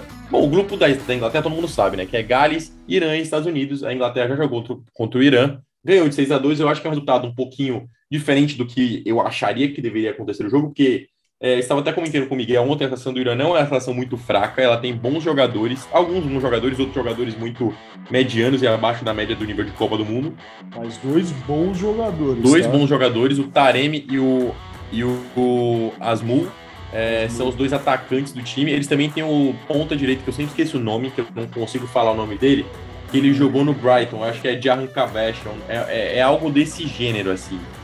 É, ele jogou no Brighton durante muito tempo e hoje em dia ele joga no Feyenoord, no, no, no futebol holandês. Então ele é um cara que ele também tem uma passagem é, muito positiva pela Europa. É, eles jogaram contra o Irã, eu acho que foi um resultado muito fantasioso, principalmente por conta da lesão do goleiro no início do jogo, porque o goleiro do Irã ele é, conseguiu o, o Ali Reza, Copa. O Ali Reza cata bem, galera. É, ele é um bom goleiro. O, e, e, e, é injusto também a gente falar que a culpa é totalmente do goleiro reserva que entrou, porque ele entrou numa. Num, ele ah, entrou tomando um balde de água fria. Claro, numa fogueira sim. contra a seleção inglesa, que é a melhor seleção do grupo, no jogo de estreia da Copa do Mundo. É, totalmente despreparado, porque eu duvido que você, o goleiro reserva de uma seleção, você acha que você vai entrar nessas circunstâncias. É, e é, acabou. Fora que o Ali Reza é capitão do time, é. grande ídolo, assim, com certeza. Não tenho dúvidas disso. Estabiliza, então, desestabiliza. É, desestabiliza, desestabiliza. Bom, então já limpamos o Irã, assim como, assim como a Inglaterra varreu o Irã da, da, é, nessa primeira rodada na Copa do Mundo, né? Mas o papo, o papo é, é, é, na real hoje, né? A gente tá gravando aqui na terça-feira e sexta vai lançar esse episódio aqui às sete da manhã. Vai ser o pré-jogo aí, vocês estão vindo de pré-jogo para Inglaterra e Estados Unidos. Né? Essa, essa é a grande questão que a gente está conversando aqui. Ainda mais de tudo que a gente falou, né, logicamente, na guerra de independência aí, é, norte-americana, todo o contexto histórico e as batalhas em si. Estamos partindo aí para uma, uma guerra dentro do, uma guerra dentro dos gramados. Dos gramados. Né? O episódio passado foi sobre os Estados Unidos, né, que a gente conversou bastante sobre isso. O Franco e o Gui fizeram uma análise também sobre a seleção norte-americana, mas Acho que é isso, né? A análise é essa, cara. O que, que você tá pensando desse jogo agora, cara? Cara, é, eu só queria citar assim, os principais destaques da seleção dos Estados Unidos, que, na minha visão, são os que estão na melhor fase, assim. Você é, assistiu tirando... o jogo contra o País de Gales, inclusive, ou não? Assisti, assisti, assisti, porque era um jogo que eu tava muito na dúvida. E esse jogo ia definir principalmente o que eu falei no último episódio do Goleiro de Humanas, que eu decretei a eliminação dos Estados Unidos, né? Na verdade, eles fizeram um bom jogo contra o País de Gales, conseguiram um empate. Bom jogo, bom jogo. É, o, eu, eu esqueci no último episódio de falar sobre o Timóteo EA, que é filho do EA. É, e assim. O único ele, jogador africano a vencer uma bola de ouro. Né? A vencer uma bola de ouro. E, e fora isso, eles têm o Pulisic, que é, que é um jogador que o pessoal conhece, principalmente porque ele joga no Chelsea, jogou muito tempo no, no Borussia Dortmund, então ele é um cara mais conhecido nesse meio do futebol. E eles têm também o Tyler Adams, que é, o, que é um volante é, de muita boa qualidade na saída de bola.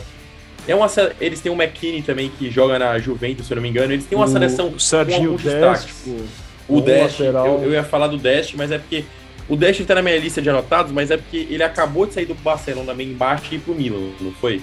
foi então ele tá, é, ele, tá, mas... ele tá recuperando o futebol dele. Eu acho que ele é um cara, ele é um jogador muito veloz, tá? É, ele lembra muito um lateral esquerdo que jogou durante muito tempo no Newcastle, é, que era dos Estados Unidos também, que é o Yedlin. O Yedlin, todo Yedlin. mundo tinha muita, muita esperança que ele fosse um cara que fosse decolar. Ele acabou não decolando. Jogou é... no, Tottenham também. Jogou no Tottenham também. Ele era um cara muito rápido, assim como o Dest, o Serginho Dest é um cara muito rápido, tá? São dois velocistas.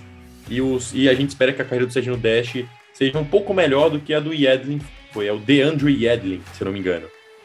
É, é e beleza. É, eu, eu acredito que em cima disso a Inglaterra talvez não tenha um jogo fácil, é, porque até como a seleção dos Estados Unidos se armou com a seleção do País de Gales, eles souberam atacar o País de Gales. Mas eu acredito que a Inglaterra ela vai ter um jogo a se ganhar e, e o jogo da classificação dela. É, não sei se concorda comigo, mas eu acredito que a Inglaterra consiga uma vitória até de 2 a 0 3 a 3 a 1 um placar um pouquinho mais folgado, assim. É, até pelo estilo de construção de jogo deles, que é um estilo de jogo de construção, um estilo de construção de jogo muito mais eficaz do que o do País de Gales, né? Que o País de Gales também tem muita dificuldade na saída de bola, principalmente por conta da. A... Não vou falar do, do fraco nível dos meias dele, mas é realmente um, um meio-campo que não consegue levar a bola com tanta facilidade assim é, ao ataque. E no ataque você tem talvez o principal jogador do time, que é o Gareth Bale, né? É, é além do. Eu, eu, eu, gosto do Aaron Ramsey, cara. Eu acho que ele é um jogador muito inteligente, mas talvez ele tenha essa dificuldade de puxar, cara. É, ele não consegue é ser, o, ser o cara do, do, do meio de campo. Nem ele, nem o Wilson, que é um bom jogador também, é um bom batedor de faltas. O Wilson joga no Fulham. É, e muito menos o, o, James. E, se eu não me engano, o goleiro é o Hennessy, né? E o Hennessy, é ele é o jogador... Tá, tá fazendo falta um, o Joe Allen aí. Quem, o Joe pra quem não lembra do Joe... Primeiro volante, do Stoke é, City. É, era o Pirlo, era o Pirlo galês. O Pirlo galês. Vocês, vocês pesquisem aí o Joe Allen, cara. Ai, ai. Bom, mas, mas, eu acredito que, o, que, que a Inglaterra vai passar. É, vai passar já nesse jogo ganhando os Estados Unidos e acabe complicando a vida dos Estados Unidos para a última rodada contra o Irã. É, os Estados Unidos eu, vai precisar ganhar do Irã. É, a verdade é que esse grupo aí é, é, cheio de, de clássicos, né? Se a gente for parar assim, até analisando do ponto de vista da, da geopolítica, Estados Unidos e Irã, a gente sabe como uma situação, cara, conturbada. É, Inglaterra e Estados Unidos, por mais que o Reino Unido e os Estados Unidos sejam parceiros, tem uma história que é, enfim, lógica, como a gente acabou de apresentar nos primeiros dois blocos. Sim. E tem também toda a questão do país de Gales e a Inglaterra, que a gente vai ver também né, na, na terceira rodada. Inclusive, muito interessante, tem uma, uma curiosidade. Você sabia, cara, que o príncipe William, né, que antigamente era o é, duque, desculpa, ele era duque de. Agora me fugiu é, de onde ele era duque, eu acho que era duque de Cambridge, se eu não me engano, o duque de Cambridge. Aí, quando a rainha Elizabeth II faleceu, morreu, ele virou o, o príncipe do país de Gales. Né? Ou seja, agora ele é príncipe do país de Gales e o rei é o rei Charles, o seu pai. Mas em 2006, o príncipe William se tornou o presidente da Federação de Futebol Inglesa. Ele é presidente honorário da FA, então, nesse caso, ele é o príncipe do País de Gales, mas também o presidente da Federação de Futebol Inglês. Então, vai sair um confronto muito interessante aí entre os dois. Uma baita curiosidade. O que, que você vai e falar? já que você falou do. Já que você falou de Cambridge, cara, que, que ele era duque de Cambridge, eu gostaria de trazer uma citação sobre o Rever Renard. É o único time inglês que ele treinou foi o nosso queridíssimo, que quem joga FIFA vai conhecer e sempre opta por essa badge, podemos dizer assim, né? Por esse emblema do seu time, o todo-poderoso Cambridge United. Clássico. É, o time, Outro se eu não me engano, da, da quarta ou terceira divisão inglesa atualmente. É, um, bom, um bom time, cara. Um, um, time com a história muito positiva, muito boa. Treinou cara, em 2004. Tinha, tinha, um time também que eu usava no último time, eu não lembro agora qual que é. Mas eu sempre pegava o uniforme porque o Sabe qual time é esse que tem o, o patrocínio Green do Rovers? É o do é? Burger King? Não, sei, não, não é, não é, não é. Eu sei, Mas é um time com uniforme vermelho e branco. É, patrocinado pelo Burger King. Quem o Forest Green Rovers, inclusive, um, uma curiosidade, é um clube totalmente sustentável, tá bom? Eles, eles são um clube, um clube que liga para práticas é, sustentáveis. Então, as camisas deles, materiais esportivos, são todos feitos sobre práticas sustentáveis. Por isso que eu o estádio, o. O estádio também, se eu não me engano, é feito de uma madeira reflorestada, né? Sim. Tem uma coisa assim. Mas depois Sim. a gente vê que time é esse aí que é patrocinado pelo Burger King, que foi uma jogada de marketing, né? uma ação pensada no FIFA, cara. Inclusive. Sim.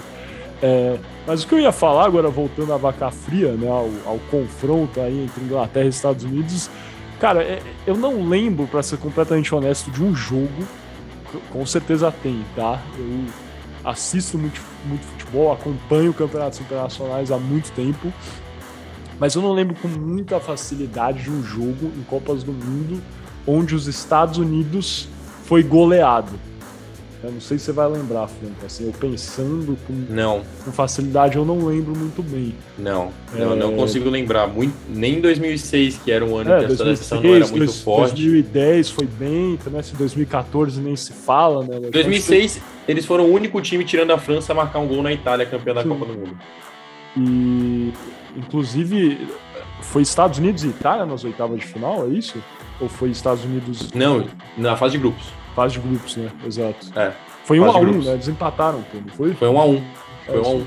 É, então, assim, eu não lembro de um jogo dos Estados Unidos em Copa do Mundo no qual os Estados Unidos foi goleado, né? Lembrando que em 2018 eles não foram para a Copa, é. foi assim, cara, um grande é um, é um fracasso, né, dos Estados Unidos falando com, com E é um ponto fora da curva também, né? Fora da curva, eu diria também, logicamente. É, acho que com o passar do tempo, aí a gente pega 2019, 2020, 2021 e 2022. Acho que o futebol nos Estados Unidos progrediu ainda mais, com certeza, assim, se a gente for parar, analisar. É... E até o que a gente falou no último episódio, que o futebol lá vem evoluindo Sim, pô, e agora, 2022, né, lembramos, o, o Seattle Sounders, primeiro time norte-americano a vencer a CONCACAF Champions League. Eu acho que está evoluindo, a Liga dos Estados Unidos talvez está passando é, por uma mudança de não só contratar medalhões, atletas em final de carreira, mas estão trazendo grandes nomes no auge e também desenvolvendo os próprios jogadores. Tanto é que eu acho que a seleção está melhorando e está cheia de, de jovens jogadores. O, o Franco citou aí Acho que dos jogadores que o Franco citou, não sei se o Pulisic tem 30 anos, mas se eu não me engano, quase todos os outros têm menos de 30, né? O Pulisic, se eu não me engano, tem 27 e 28. É. Tyler Adams tem 23, se eu não me engano. É, o EA tem 21, se eu é, não me engano. O Dest eu acho que é por aí também, 22. Então, assim, é. são jogadores jovens, bem jovens. Tyler Adams também é novo. Então, é, eu acho que os Estados Unidos não vai ser goleado dificilmente tem chance de ganhar o jogo. Se conseguir beliscar um empate, vai ser quase que uma vitória para os Estados Unidos, para ser honesto. Mas se eu tivesse que chutar um resultado, eu colocaria aí. Vai, um 2 a 1 para a Inglaterra. Porque eu, eu acho que, que os Estados Unidos vai invocar uma espécie de, de patriotismo, essa coisa que a gente sabe que é forte dos Estados é. Unidos, sabe? Então eu, eu tenho a, a convicção e não talvez pela proximidade técnica das equipes, tá? Mas como a gente tem analisado aqui vários jogos, inclusive hoje, acho que ninguém esperava que a Dinamarca ia empatar com a Tunísia, inclusive sofrendo sufoco em alguns momentos, tá? É. Isso é verdade. A Dinamarca é melhor, é lógico que é melhor, é grande favorita até para se classificar para as oitavas e quem sabe quarta de final da Copa.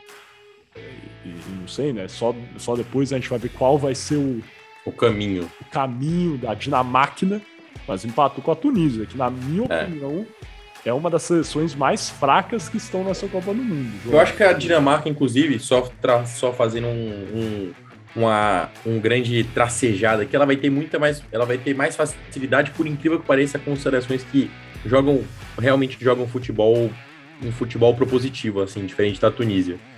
Porque é uma seleção muito defensiva, né? A gente tem uma seleção com muitos jogadores bons. Na defesa. nível, nível de defesa. De construção de ataque, a gente tem o Eriksen e eles têm muitos centroavantes. Eu acho também. E eu achei cara. um erro a defesa de ter começado no banco. A defesa da Dinamarca é muito boa. Tanto os centrais, né? Kajaer, o, o Christensen, é, cara, e o, o, o Roy Bier. Michael também. Roy Bier, volante do Tottenham, é assim, uma máquina, cara. Ele é muito bom. Corre ele foi contratado com menos de 20 anos, se eu não me engano, pelo Bayern de Munique para ser uma das próximas futuras promessas do time. Acabou Sim. não dando certo na Alemanha, mas foi pro Tottenham e é um grande jogador no Tottenham. Grande. E eu acho que é isso. Assim, voltando à Inglaterra e Estados Unidos, eu acho que vai ser um jogo difícil para a Inglaterra acho que os Estados Unidos têm chance de fazer um gol aí e no final dia que vai acabar em 2 a 1 para a Inglaterra. Se eu tivesse que chutar um placar aí, dar um call para vocês fazerem uma aposta, galera. Mas não ficaria surpreso também se no final empatasse, tá? Não seria uma é. grande, grandiosa surpresa assim. Mas, Mas os... o, o fato é que eu acho que não muda que, que a Inglaterra vai passar em primeiro, né? Ah, eu acho que dificilmente a Inglaterra não passa em primeiro. Eu acho que o país de Gales pode ganhar do Irã. Também não ficaria surpreso se o Irã, Irã ganhasse do país de Gales, inclusive. Acho que é bom lembrar isso. Uhum. Vamos ver como vai ser, como eles vão entrar com a cabeça depois de sofrer seis gols. Mas não ficaria ultra surpreso se o Irã vencesse aí o País de Gales por 1 a 0 algo do tipo. E vamos analisar. Mas acho que a Inglaterra passa em primeiro e depois vai depender muito dos outros resultados. Então, e eu fiz um, uma simulação de caminho aqui, porque a gente está falando da Copa de 22, então eu acho justo a gente pensar nos possíveis caminhos. Ela passando em primeiro, ela pega nas oitavas, muito provavelmente ou Senegal ou Equador, né? É, eu acho que tem mais chance do Senegal passar, porque eu acho que o Senegal é uma seleção melhor do que a seleção equatoriana. A seleção equatoriana tem muitos jogadores, mais da metade, inclusive, jogam no Independente Del Valle e jogam no continente sul-americano. É... Cara, o, o, Senegal, a verdade é que fez um grande jogo contra a Holanda, né? Sim. Grande sim. jogo, pessoal. Dos o jogadores goleiro, deles, se eu não me engano, 10 jogam na Europa. Jogou muito bem nesse jogo. Foi muito exigido o goleiro da Holanda. Sim. E o. Se eu não me engano, 10 jogadores da seleção titular do Senegal jogam na Europa. É, então, tipo assim, eles têm um trio de ataque que é pouco técnico, muito veloz. É, eles têm um meio muito defensivo, muito marcador, pouco construtivo, e tem uma defesa muito consistente. A defesa deles, vale lembrar que é Koulibaly e Mendy, que é quase que a defesa do Chelsea inteira, né? É, tem dois do sistema defensivo do Chelsea, ou seja, tem um sistema defensivo bem compacto, assim. Eles conseguem construir é, uma barreira bem forte é, no, na, no quesito defesa. Então, eu acho que o Equador não vai ter tanta facilidade assim para poder furar esse bloqueio, por isso que eu acho que vai passar o Senegal. De qualquer jeito, acredito que a Inglaterra consiga passar por qualquer um desses dois, tanto Senegal quanto Equador. E caso ela passe, vai depender muito do grupo da Argentina. Por quê? Porque se a Argentina fica em segundo, aí você tem um cenário que ela pode enfrentar a Argentina nas quartas de final. E, e qual que é o cenário? Que agora com o empate da Dinamarca, o de hoje, muito provavelmente a França vai passar em primeiro. Então você tem um desenho muito provável de Argentina e França nas oitavas de final. E dependendo de quem passar, você tem um confronto entre Inglaterra, Argentina ou Inglaterra e França. Dependendo de quem passar, se essa for a configuração com a Argentina em segundo e França em primeiro.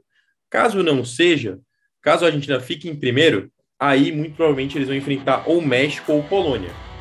É, eu, eu ainda assim acredito que é muito difícil que a seleção da Arábia Saudita passe.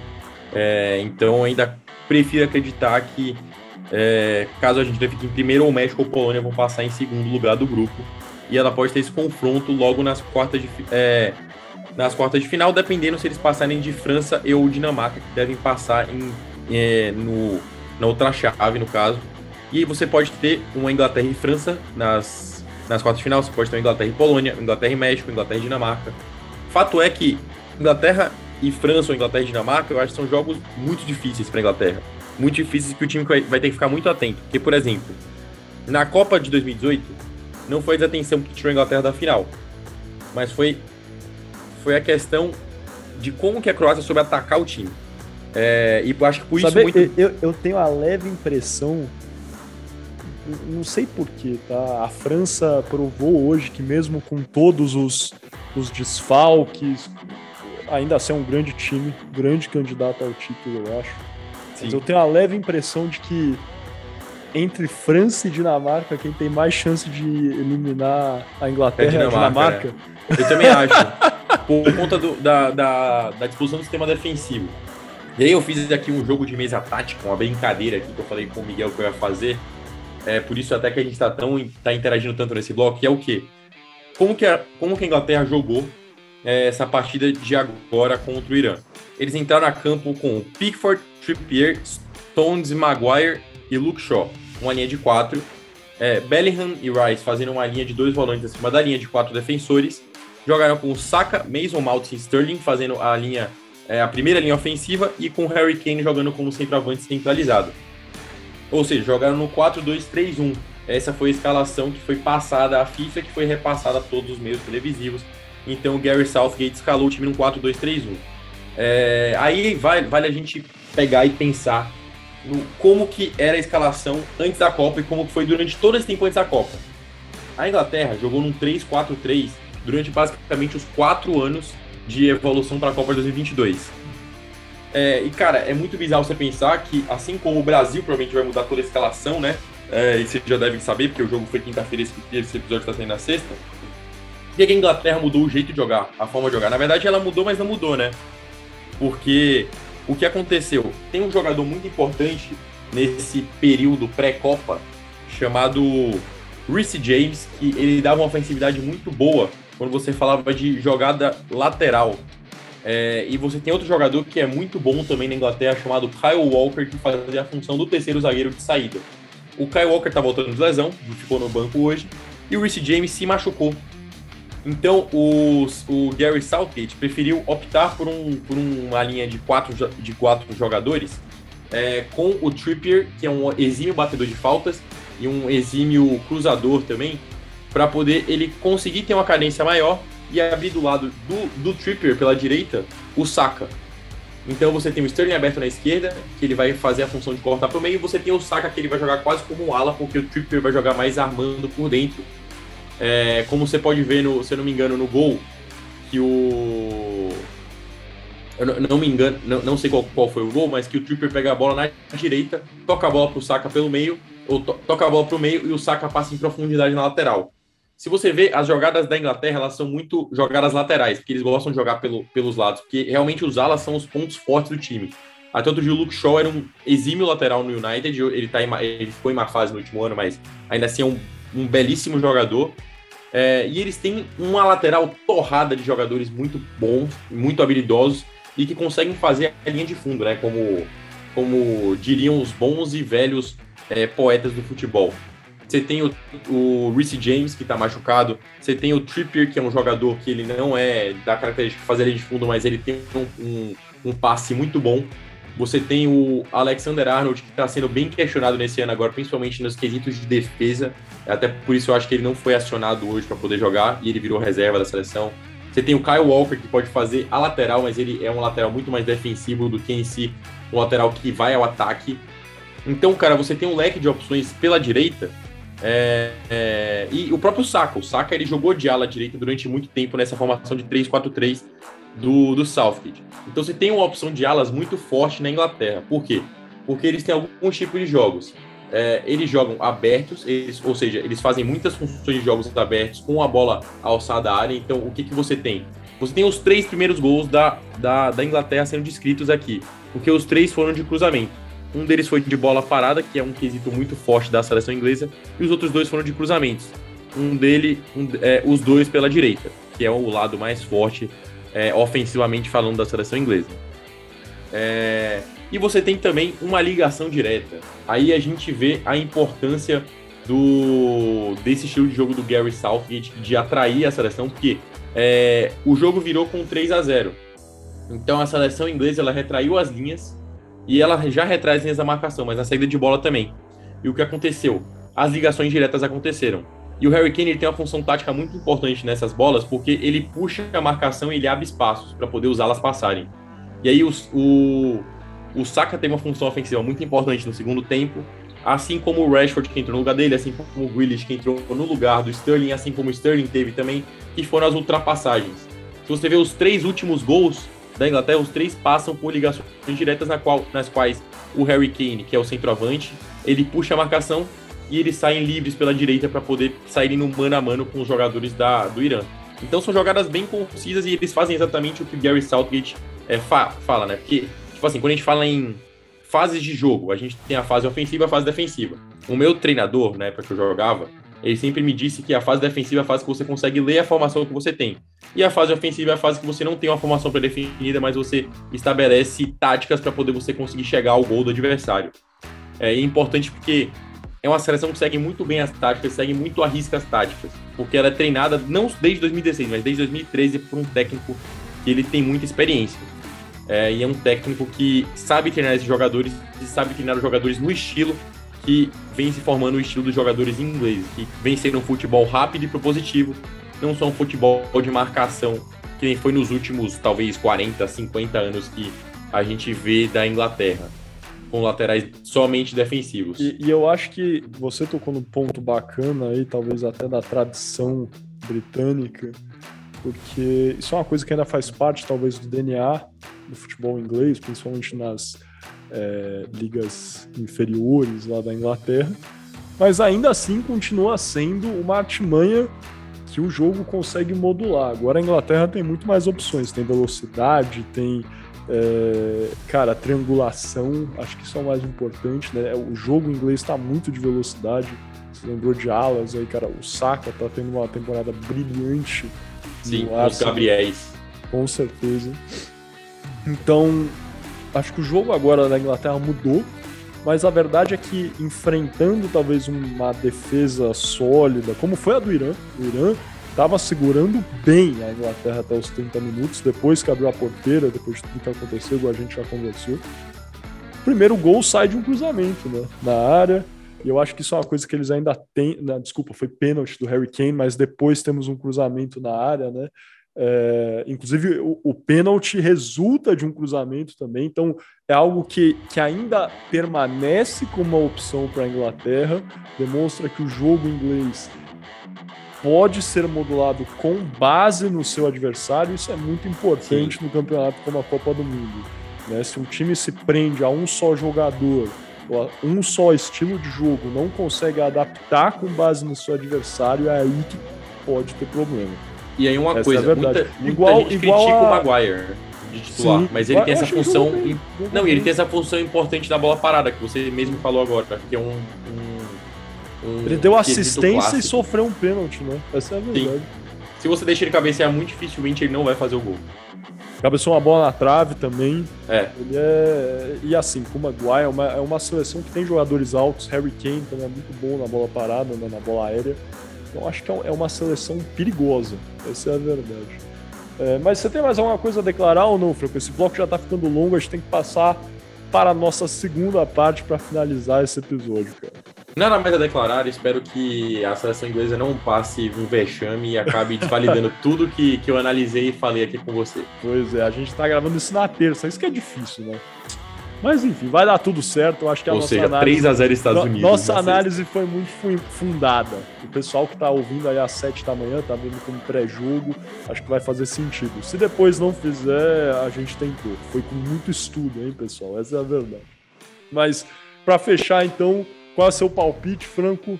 Inglaterra, Estados Unidos, quanto vai ser? Ah, cara, eu acho que vai ser 2 a 0 para Inglaterra. 2 a 0 Eu ponho 2 a 1 para Inglaterra também.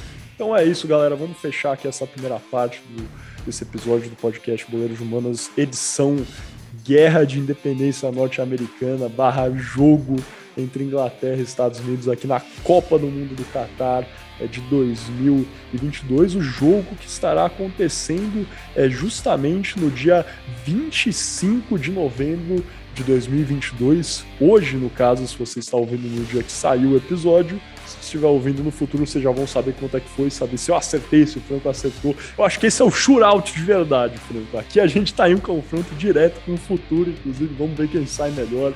É... E é isso, pessoal. Muito obrigado a quem ouviu até aqui. Lembrando que o podcast Boleiros de Humanas tem uma segunda parte, onde a gente tem uns blocos de é, perguntas e respostas, que é o nosso shootout, que vão ser relacionadas justamente à Inglaterra e aos Estados Unidos. Depois vamos ter o nosso debate, né, o nosso, as nossas alternadas, que por mais que a gente tenha feito um, um, bom bloco aqui de debate, de conversa, acho que vai ser muito bacana vocês também acompanharem. Vai estar relacionado justamente à Copa do Catar. Eu acho que para vocês que estão curtindo, estão gostando de assistir na sua casa, vai valer a pena comparecer. Vocês estão ouvindo no YouTube, é só deixar o vídeo rolar. Para quem é de Spotify ou algum outro serviço de streaming de áudio, clique em cima, embaixo ou do lado para ouvir a segunda parte. Conto com vocês e até daqui a pouquinho.